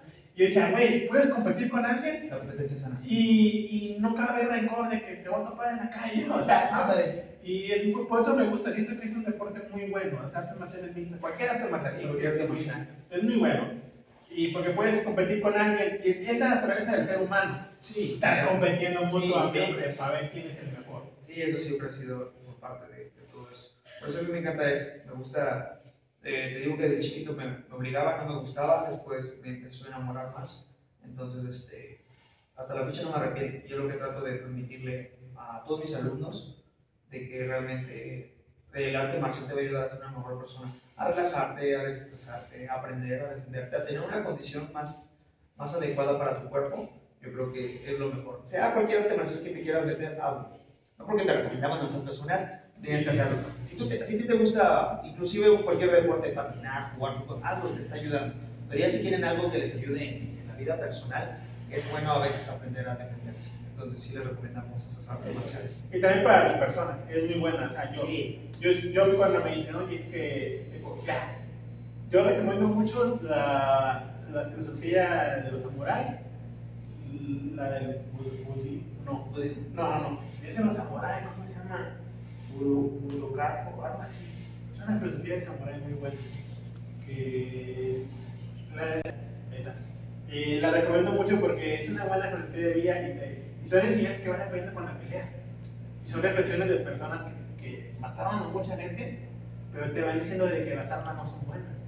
Exacto. Lo tenían que hacer por, por defender su cultura, su país, lo que fuera. Pero es algo muy bueno. Yo, yo siempre digo, mira, agarra un arte marcial, güey, una filosofía muy bonita. Porque te va a cambiar tu vida, tanto como tu carácter, tu persona y tu forma de ver la vida arte marcial no nomás es un año, dos años, toda la toda vida. vida sí, nunca deja de aprender. Yo todavía no he dejado de aprender y, y, me sigue gustando cada vez que conozco a alguien más, alguien mejor que yo, alguien que me haya sometido, procuro siempre aprender de, de él y, y, de todo. Lo que tiene, es tanto la humildad, oye, güey. Sí, de verdad, eso es. Puedes llegar con esa humildad y sí. tienes la humildad de decirte, mira, hiciste esto mal y por eso yo llegué a esa y te hice esto, ¿cómo te lo metí? Y ya sabes, ay, este ya me dijo que hice esto mal. Voy a procurar que no hacerlo nuevamente con él o con el próximo que venga. Exactamente, lo que me gusta, lo bonito de esto. Es lo bonito de esto. Entonces, eh, al último, vamos a hacer las últimas rectas. Es, ¿por qué el nombre de Cobra a tu nombre? Cobra Jiu-Jitsu. Mira, Jiu-Jitsu, pues, tenemos a, por parte de, de, la Academia de Jiu-Jitsu de, de, México, del profesor Fabián, eh, del MAL, Cristian del MAL, de Fausto, de Danchon, pertenecemos a ella. Muy orgulloso, de verdad, estoy muy agradecido por todo el camino que me han enseñado. Por eso la parte de Jiu-Jitsu. Cobras, cobras por la parte de como nombre de peleador, que primero me puso una mina cobra. ¿Y por qué te pusieron la cobra? Eso me lo puso el peleador, el peleador Loco Olvera. Estábamos, nos juntábamos antes el grupito de todos los peleadores de aquí de San Luis Potosí. Entonces, haciendo boxeo con él, no por el jiu-jitsu, haciendo boxeo con él, me decía que era muy rápido. Entonces, me empezó, primero el primer apodo que me puso era la serpiente latina. Después de la serpiente latina, como tiene el cabello largo, se me hacía de esta forma, como la cabecita de la cobra. Y me dice, no, es que eres una cobrita, cobrita, te voy a decir cobrita. Y desde ahí se me quedó el nombre de cobrita. Y me gustó mucho. Ya cuando fundé la escuela, se, eran cobras. Ahora sí, como en plural, de, de mayor tiempo y todo. Y aparte porque me, me relacionó mucho en cuestión de la pelea de tanto de arriba y tanto del suelo. Porque realmente el jiu-jitsu yo lo relaciono mucho con las serpientes, con la forma de cómo atacan a su presa, cómo se enrollan, cómo se enrollan, cómo se mueven. Este, por, eso, por esa cuestión determinamos que se iba a llamar Cobras o Jiu-Jitsu. ¿Cómo ves? Con esto ya lo vemos en nombre. Entonces ya las últimas dos preguntas que están aquí en Siri para terminar. Eh, tú muy buena tu historia, ¿eh? Gracias, Pero, gracias. Sin falta, ¿eh? eh esperemos un día, si pues, nos permites hacer un, como que un evento de escuelas sanamente, sí. que vengan a pelear y, y, vengamos y grabemos las peleas para claro dar promoción sí. a todo lo que se pueda dar. Sí. Tú les papitas, los conoces, nos vas a ganar. Sí. No. Bueno, eh, la primera pregunta es, el significado que extendamos a todos ya, quiero llegar a una conclusión, a un futuro de decir, bueno, para mí, una mentada de madre es una palabra vacía. Pero yo quiero, yo quiero entender por qué la demás gente se enoja por eso. Este pregunta lo he hecho a todos los invitados y te la voy a hacer a ti. Si me dices que no, estamos bien. Si me dices que sí, estamos también bien. ¿Por qué la, cuando te recuerdan a tu mamá se enojan? Mira, a mí lo personal no me importa, porque llega un punto donde te controlas. Cualquier insulto, cualquier insulto, tus hijos, tu familia, tu escuela, tu nombre o tu mamá, no influye, porque si no caes en el juego del otro. Porque si ha pasado, te insultan, te, te, te dicen hasta lo que no. Pero aquí lo importante es controlarte y no caer en ese juego. Por eso a mí me da igual. en la calle de repente, ay, madre, tranquilo. Yo soy de las personas, sí soy explosiva, pero ya cuando me tocan, o sea, ya cuando llegan y me agarran y me quieren, y reacciono y pam, pam, pam, pam. Si no hay contacto y me empiezan a insultar, por mí no hay problema, se me resbala. Yo siempre he dicho las palabras van y vienen. Sí. Pero sí, hay mucha gente que, que le insulta, pero eh, yo creo que es un problema psicológico que tienen ellos. Sí, porque Pues sí, los sí, mexicanos, a los mexicanos, dinos cualquier cosa, pero no te metas con Sí, es una ira. Por, por eso es de que yo dije, tengo que hacer esta pregunta a todos mis invitados. Y tengo que llegar a una conclusión, porque yo, sinceramente, yo lo veo como una palabra vacía. Sí, es una palabra que sobra. Realmente, O lo, lo único que te demuestra es la, la mentalidad inmadura de la otra persona. Sí. De meterse con alguien que ni cuenta, o sea, ni, ni te topan. Y por eso es de que yo le hago entonces, ¿qué significa? O sea, tú, oye, yo, yo, yo, esperaba esa respuesta que me diste, ¿por qué? Porque en artes marciales, como tú sabes que el controlamiento de la ira es lo esencial, Sí, y yo dije, este me va a decir eso, pero dije, será, quiero hacer porque quiero ver. Dices, te suena la palabra X también como para mí, pero hay mucha gente que sí me ha dicho, ¿sabes qué, güey? Me recuerdan a la madre y te ando matando. Y digo, ¿pero por qué, güey? No, es que es mi mamá, le digo, pero. pero tu mamá ni se enteró. se enteró, güey. ¿Cómo ni la conocen. O sea, Ah, sí, influye bastante. y por eso, bueno, ya está la primera pregunta. Segunda pregunta, que es así de cajón, y a mí me llama mucho la atención porque en mi casa espantan, eh, y muchas personas acá también han vivido cosas paranormales. ¿Experiencias paranormales aquí o en tus viajes? Y tú digas, si las experiencias paranormales que te. Pero fíjate que mis viajes no, aquí, aquí dice el profe, la bestia, el profe de kickboxing que aquí espantan. No sé, pero no me ha pasado. Sí creo y respeto mucho ese tipo de cosas. A lo mejor cuando estaba más chico sí llegué a vivir varias experiencias en, en las casas donde había vivido, pero actualmente ya no, ya no, no tanto. Le tengo más miedo a la gente viva que a los muertos, realmente. Pero sí dice el profe que aquí espantan que abren la puerta, la cierran, la del baño. Pero pues no, no, me, ha, no me ha pasado, no me ha, no me ha sucedido ahorita actualmente en esta academia, pero pues no, realmente. ¿No has tenido una experiencia paranormal que tú digas, ya, ni cuando eras pequeño? O sea, O sea, cuando era pequeño sí, lo que te digo, o sea, sí me asustaban, o sea, se escuchaban cadenas en la escalera que caminaban, subían y bajaban, se abrían y cerraban cajones. Estaba más chiquito, no me veían cosas, neta, neta, neta. ¿Y cuál fue la experiencia que tuviste que te hizo tener más miedo? O sea, o tú siempre, yo, yo en mi casa espantan. Y de repente yo veo cosas que no, sombras de personas. Sombras a mí me tocó pasar, pero yo creo que será, dormir. La otra, la otra vez estábamos, es que ese audio, ¿por qué no borré? Estábamos grabando una canción de un artista y se escuchaba así, una persona hablando. Yo me quedé así de que verga, güey. Cuando estaba amplificando el audio para editarlo, luego, ven, güey, ¿qué? ¿Tú hiciste esto? No, güey. Luego, no mames, mira. Ya dejamos de grabar porque Sí, creo. editando.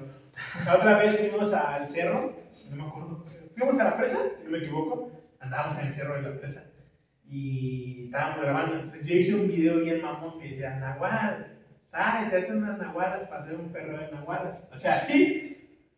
Y un compañero estaba gritando, ah, así haciendo ruidos así, ruidos. Y de fondo, cuando llegamos a la casa, estábamos viendo el video, yo empecé a editar, eh, se escucha la voz de una mujer como que cállense. Neta. Es de los nahuales, eso me llama mucho la atención. Una amiga que fue a, a Perú y allá tienen este, Muchas creencias. muchas creencias de los nahuales. Yo tengo una amiga, Juliet, de Brasil, que ella es esas personas que le gusta todo eso, y ella tenía experiencia con nahuales y con brujas. Y se metía a todos esos viajes espirituales. Y, y va a venir a México y me va a meter a un medio espiritual, pero yo soy bien culo. No. Deberías de probarlo, fíjate. Yo creo todo lo espiritual, todas las energías, yo creo que todo está chingón. Eh, de dimensiones también, yo creo mucho en eso, que a lo mejor está chocando en la misma par cuando estabas haciendo eso, otra dimensión que a lo mejor alcances a, a percibir o a grabar eso. Yo respeto todo ese tipo de cosas, pero si tienes la oportunidad de vivir una experiencia, hágalo. Fíjate, te cuento una experiencia. Está casi, creo que te la he contado como unas tres veces en cuadro. Yo iba a hacer un, un podcast sobre la Santa Muerte, sobre la cultura de la Santa Muerte. Busqué a una persona, una amiga me la recomendó. Y ya estábamos hablando. Yo fui en dos ocasiones a platicar con ella, fui con mi novia y todo esto. Una semana antes de hacer el podcast, fui con ella.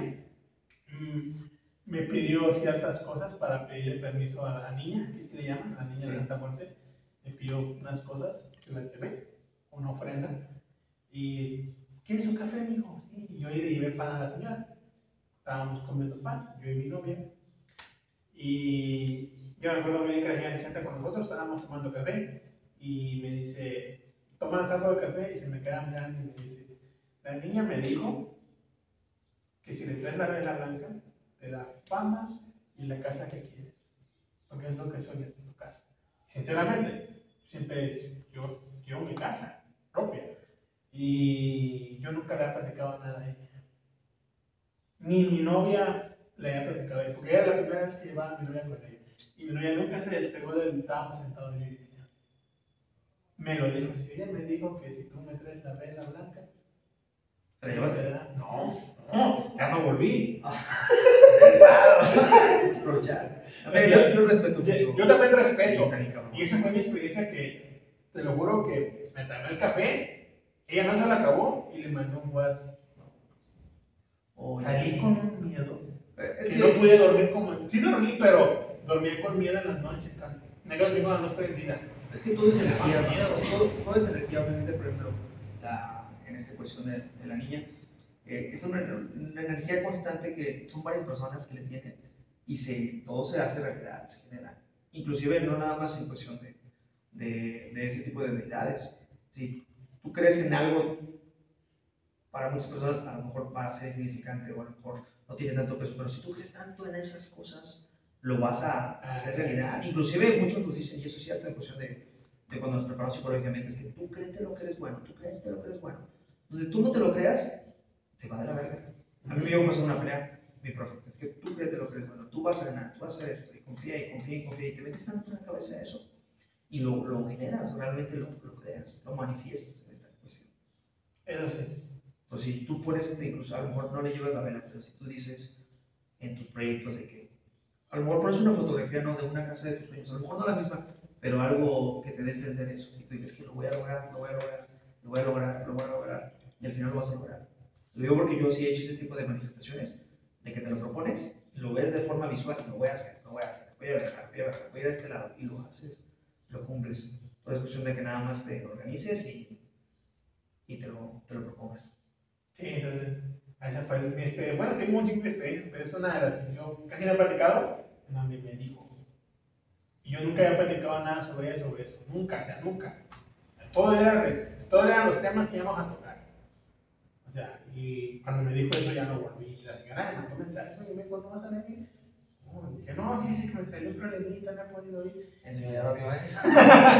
A lo mejor sí, o sea, porque ya Yo café. yo le, yo, le, yo le enseñé mi contenido para que ella viera, o sea, y ya no volví, o sea, dio mucho miedo, o sea. Y a lo mejor no, miedo y respeto, yo creo. Sí, respeto, Respeto. respeto. Sí, porque al final de cuentas, pues a lo mejor uno desconoce ese tipo de, de energías y uno lo que dice, no, mejor cámara. Y luego me puse a investigar qué significaba la vela blanca y era entregarle tu alma. Y dije, ay, no.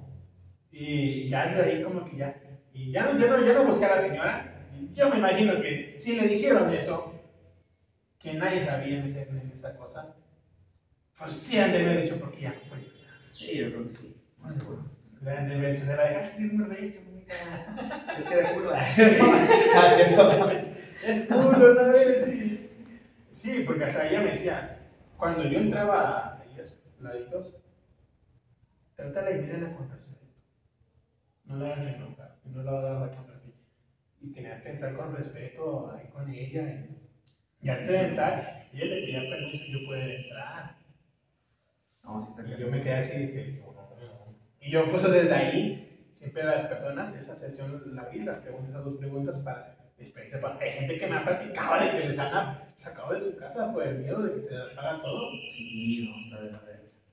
Y un Divay, un amigo de Chile, me platicó en su podcast en donde en el, en el estudio de música, él, le movió la computadora en sus narices.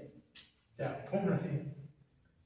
Y que se quedó de que vámonos. No, sí, mejor grabamos después. Sí, o sea, es mucha gente que me ha platicado historias así, y yo digo. Pues es como que a lo mejor algún día, que no sea culo porque soy culo, hagamos una sesión de, de paranormal, ¿va? Estaría chido, la neta, sí, estaría chido. ¿No has ido a grabar al panteón? Me quiero ir, pero luego me está chido. me da miedo. No, O sea, sí, sí me animo, pero si yo me siento... Haz un en vivo, deberías hacer un en vivo que vayas así y grabando. Me cae que vas a un chorro de. Yo quisiera ir, pero luego a la hora me arrepiento. Hace poco andaba bien, bien metido con el partido de Mezquití, de que vamos, vamos, vamos. Y he invitado a dos amigos. Y por si yo me da miedo, pues yo me voy y se quedan grabando. Sí, me quiero que sí. Y el último no, no conseguimos el permiso para el panteón. Y yo también ya estaba bien arrepentido. Dije, no, me dan el permiso. Y yo, me va a dar miedo, o sea. Es que a mí sí me da miedo porque he visto cada cosa que no. No, sí te creo. Y por eso. Bueno, ahora terminamos con el podcast. Un gusto haberte tenido No, aquí de muchas invitado. gracias. Eh, espero que toda la gente te vaya a seguir. Tus redes sociales y te apoyen. y te puedan apoyar tus redes sociales. Creo que sí, mira, eh, estoy como Cobra Ri con doble I este, en Instagram, en Facebook y en TikTok. Ahí me pueden seguir. Este, mi escuela Cobras Buyutsu, así nos encuentran. Cobras LP, eh, ahí también para cualquier cosa. Este, he estado un poquito distanciado de TikTok, pero ya voy a empezar a subir de nuevo videos ahí para que me sigan y todo. Y de verdad, muchas gracias, estoy muy agradecido porque se tomaron el tiempo de venir aquí a la academia y de grabar este. Este, yo sé que va a estar muy chido este podcast. Sí, no, y sí está muy interesante, porque tenemos, tenemos podcast de taekwondo, de la arte del machete de Colombia, tenemos con Aikido de con el Chocodino, posiblemente vamos a grabar una de Combat y vamos a ir a también grabar con mi maestro de MMA. Estamos- también quiero abarcar muchas áreas de muchas cosas, porque como, como yo empecé en la música, soy sincero, pero luego también me di cuenta que hay mucho talento en otras áreas que la gente no voltea a ver. Entonces yo le dije, aunque yo, o sea, grabo con famosos, luego no, yo voy a grabar a la gente que está acá, que tiene mucho talento, pero no lo apoyan. A lo mejor en un, en un podcast en Spotify o en YouTube, alguien nos va a ver y va a decir, yo lo apoyo, yo tengo este contacto y lo puedo mandar acá. Ándale, pues si me quieren patrocinar, chavos, el 6 de agosto, adelante también, aprovechando. Ah, Sí, sí, sea, No, vean la pelea, va a ser en Gladiadores Fight League GPL, este es de Guatemala esa liga. Eh, si tienen la oportunidad, vean, chavos, va a estar súper chingona, voy a dar un tirazo, voy a hacer la pelea estelar. Eh, va- voy a llevar también una alumna que va a pelear por el campeonato amateur de las 115 libras. Y como todos los mexicanos, siempre tenemos que dejar el corazón arriba. Sin importar que ya nos salgamos, damos todo en la pelea. Entonces, raza, nos vemos. Ya saben aquí otra historia más de vida. Y vayan a apoyarlo en sus redes sociales y estén al pendiente de sus peleas. Y nos vemos y vengan a sus cursos de, de defensa personal que él hace y vean su TikTok de defensa personal que nos comentó. Entonces, raza, nos vemos y hasta la próxima. ¿Qué onda, banda? Los invito a que vengan a la Academia Cobras Jiu-Jitsu que nos encontramos en Ricardo Benaya, Francisco Lorenzo, número 111. No puedes perderte esta gran oportunidad de aprender Jiu-Jitsu brasileño, aprender Muay Thai, Kickboxing y artes marciales mixtas. Así que, ¿qué esperas? Te esperamos.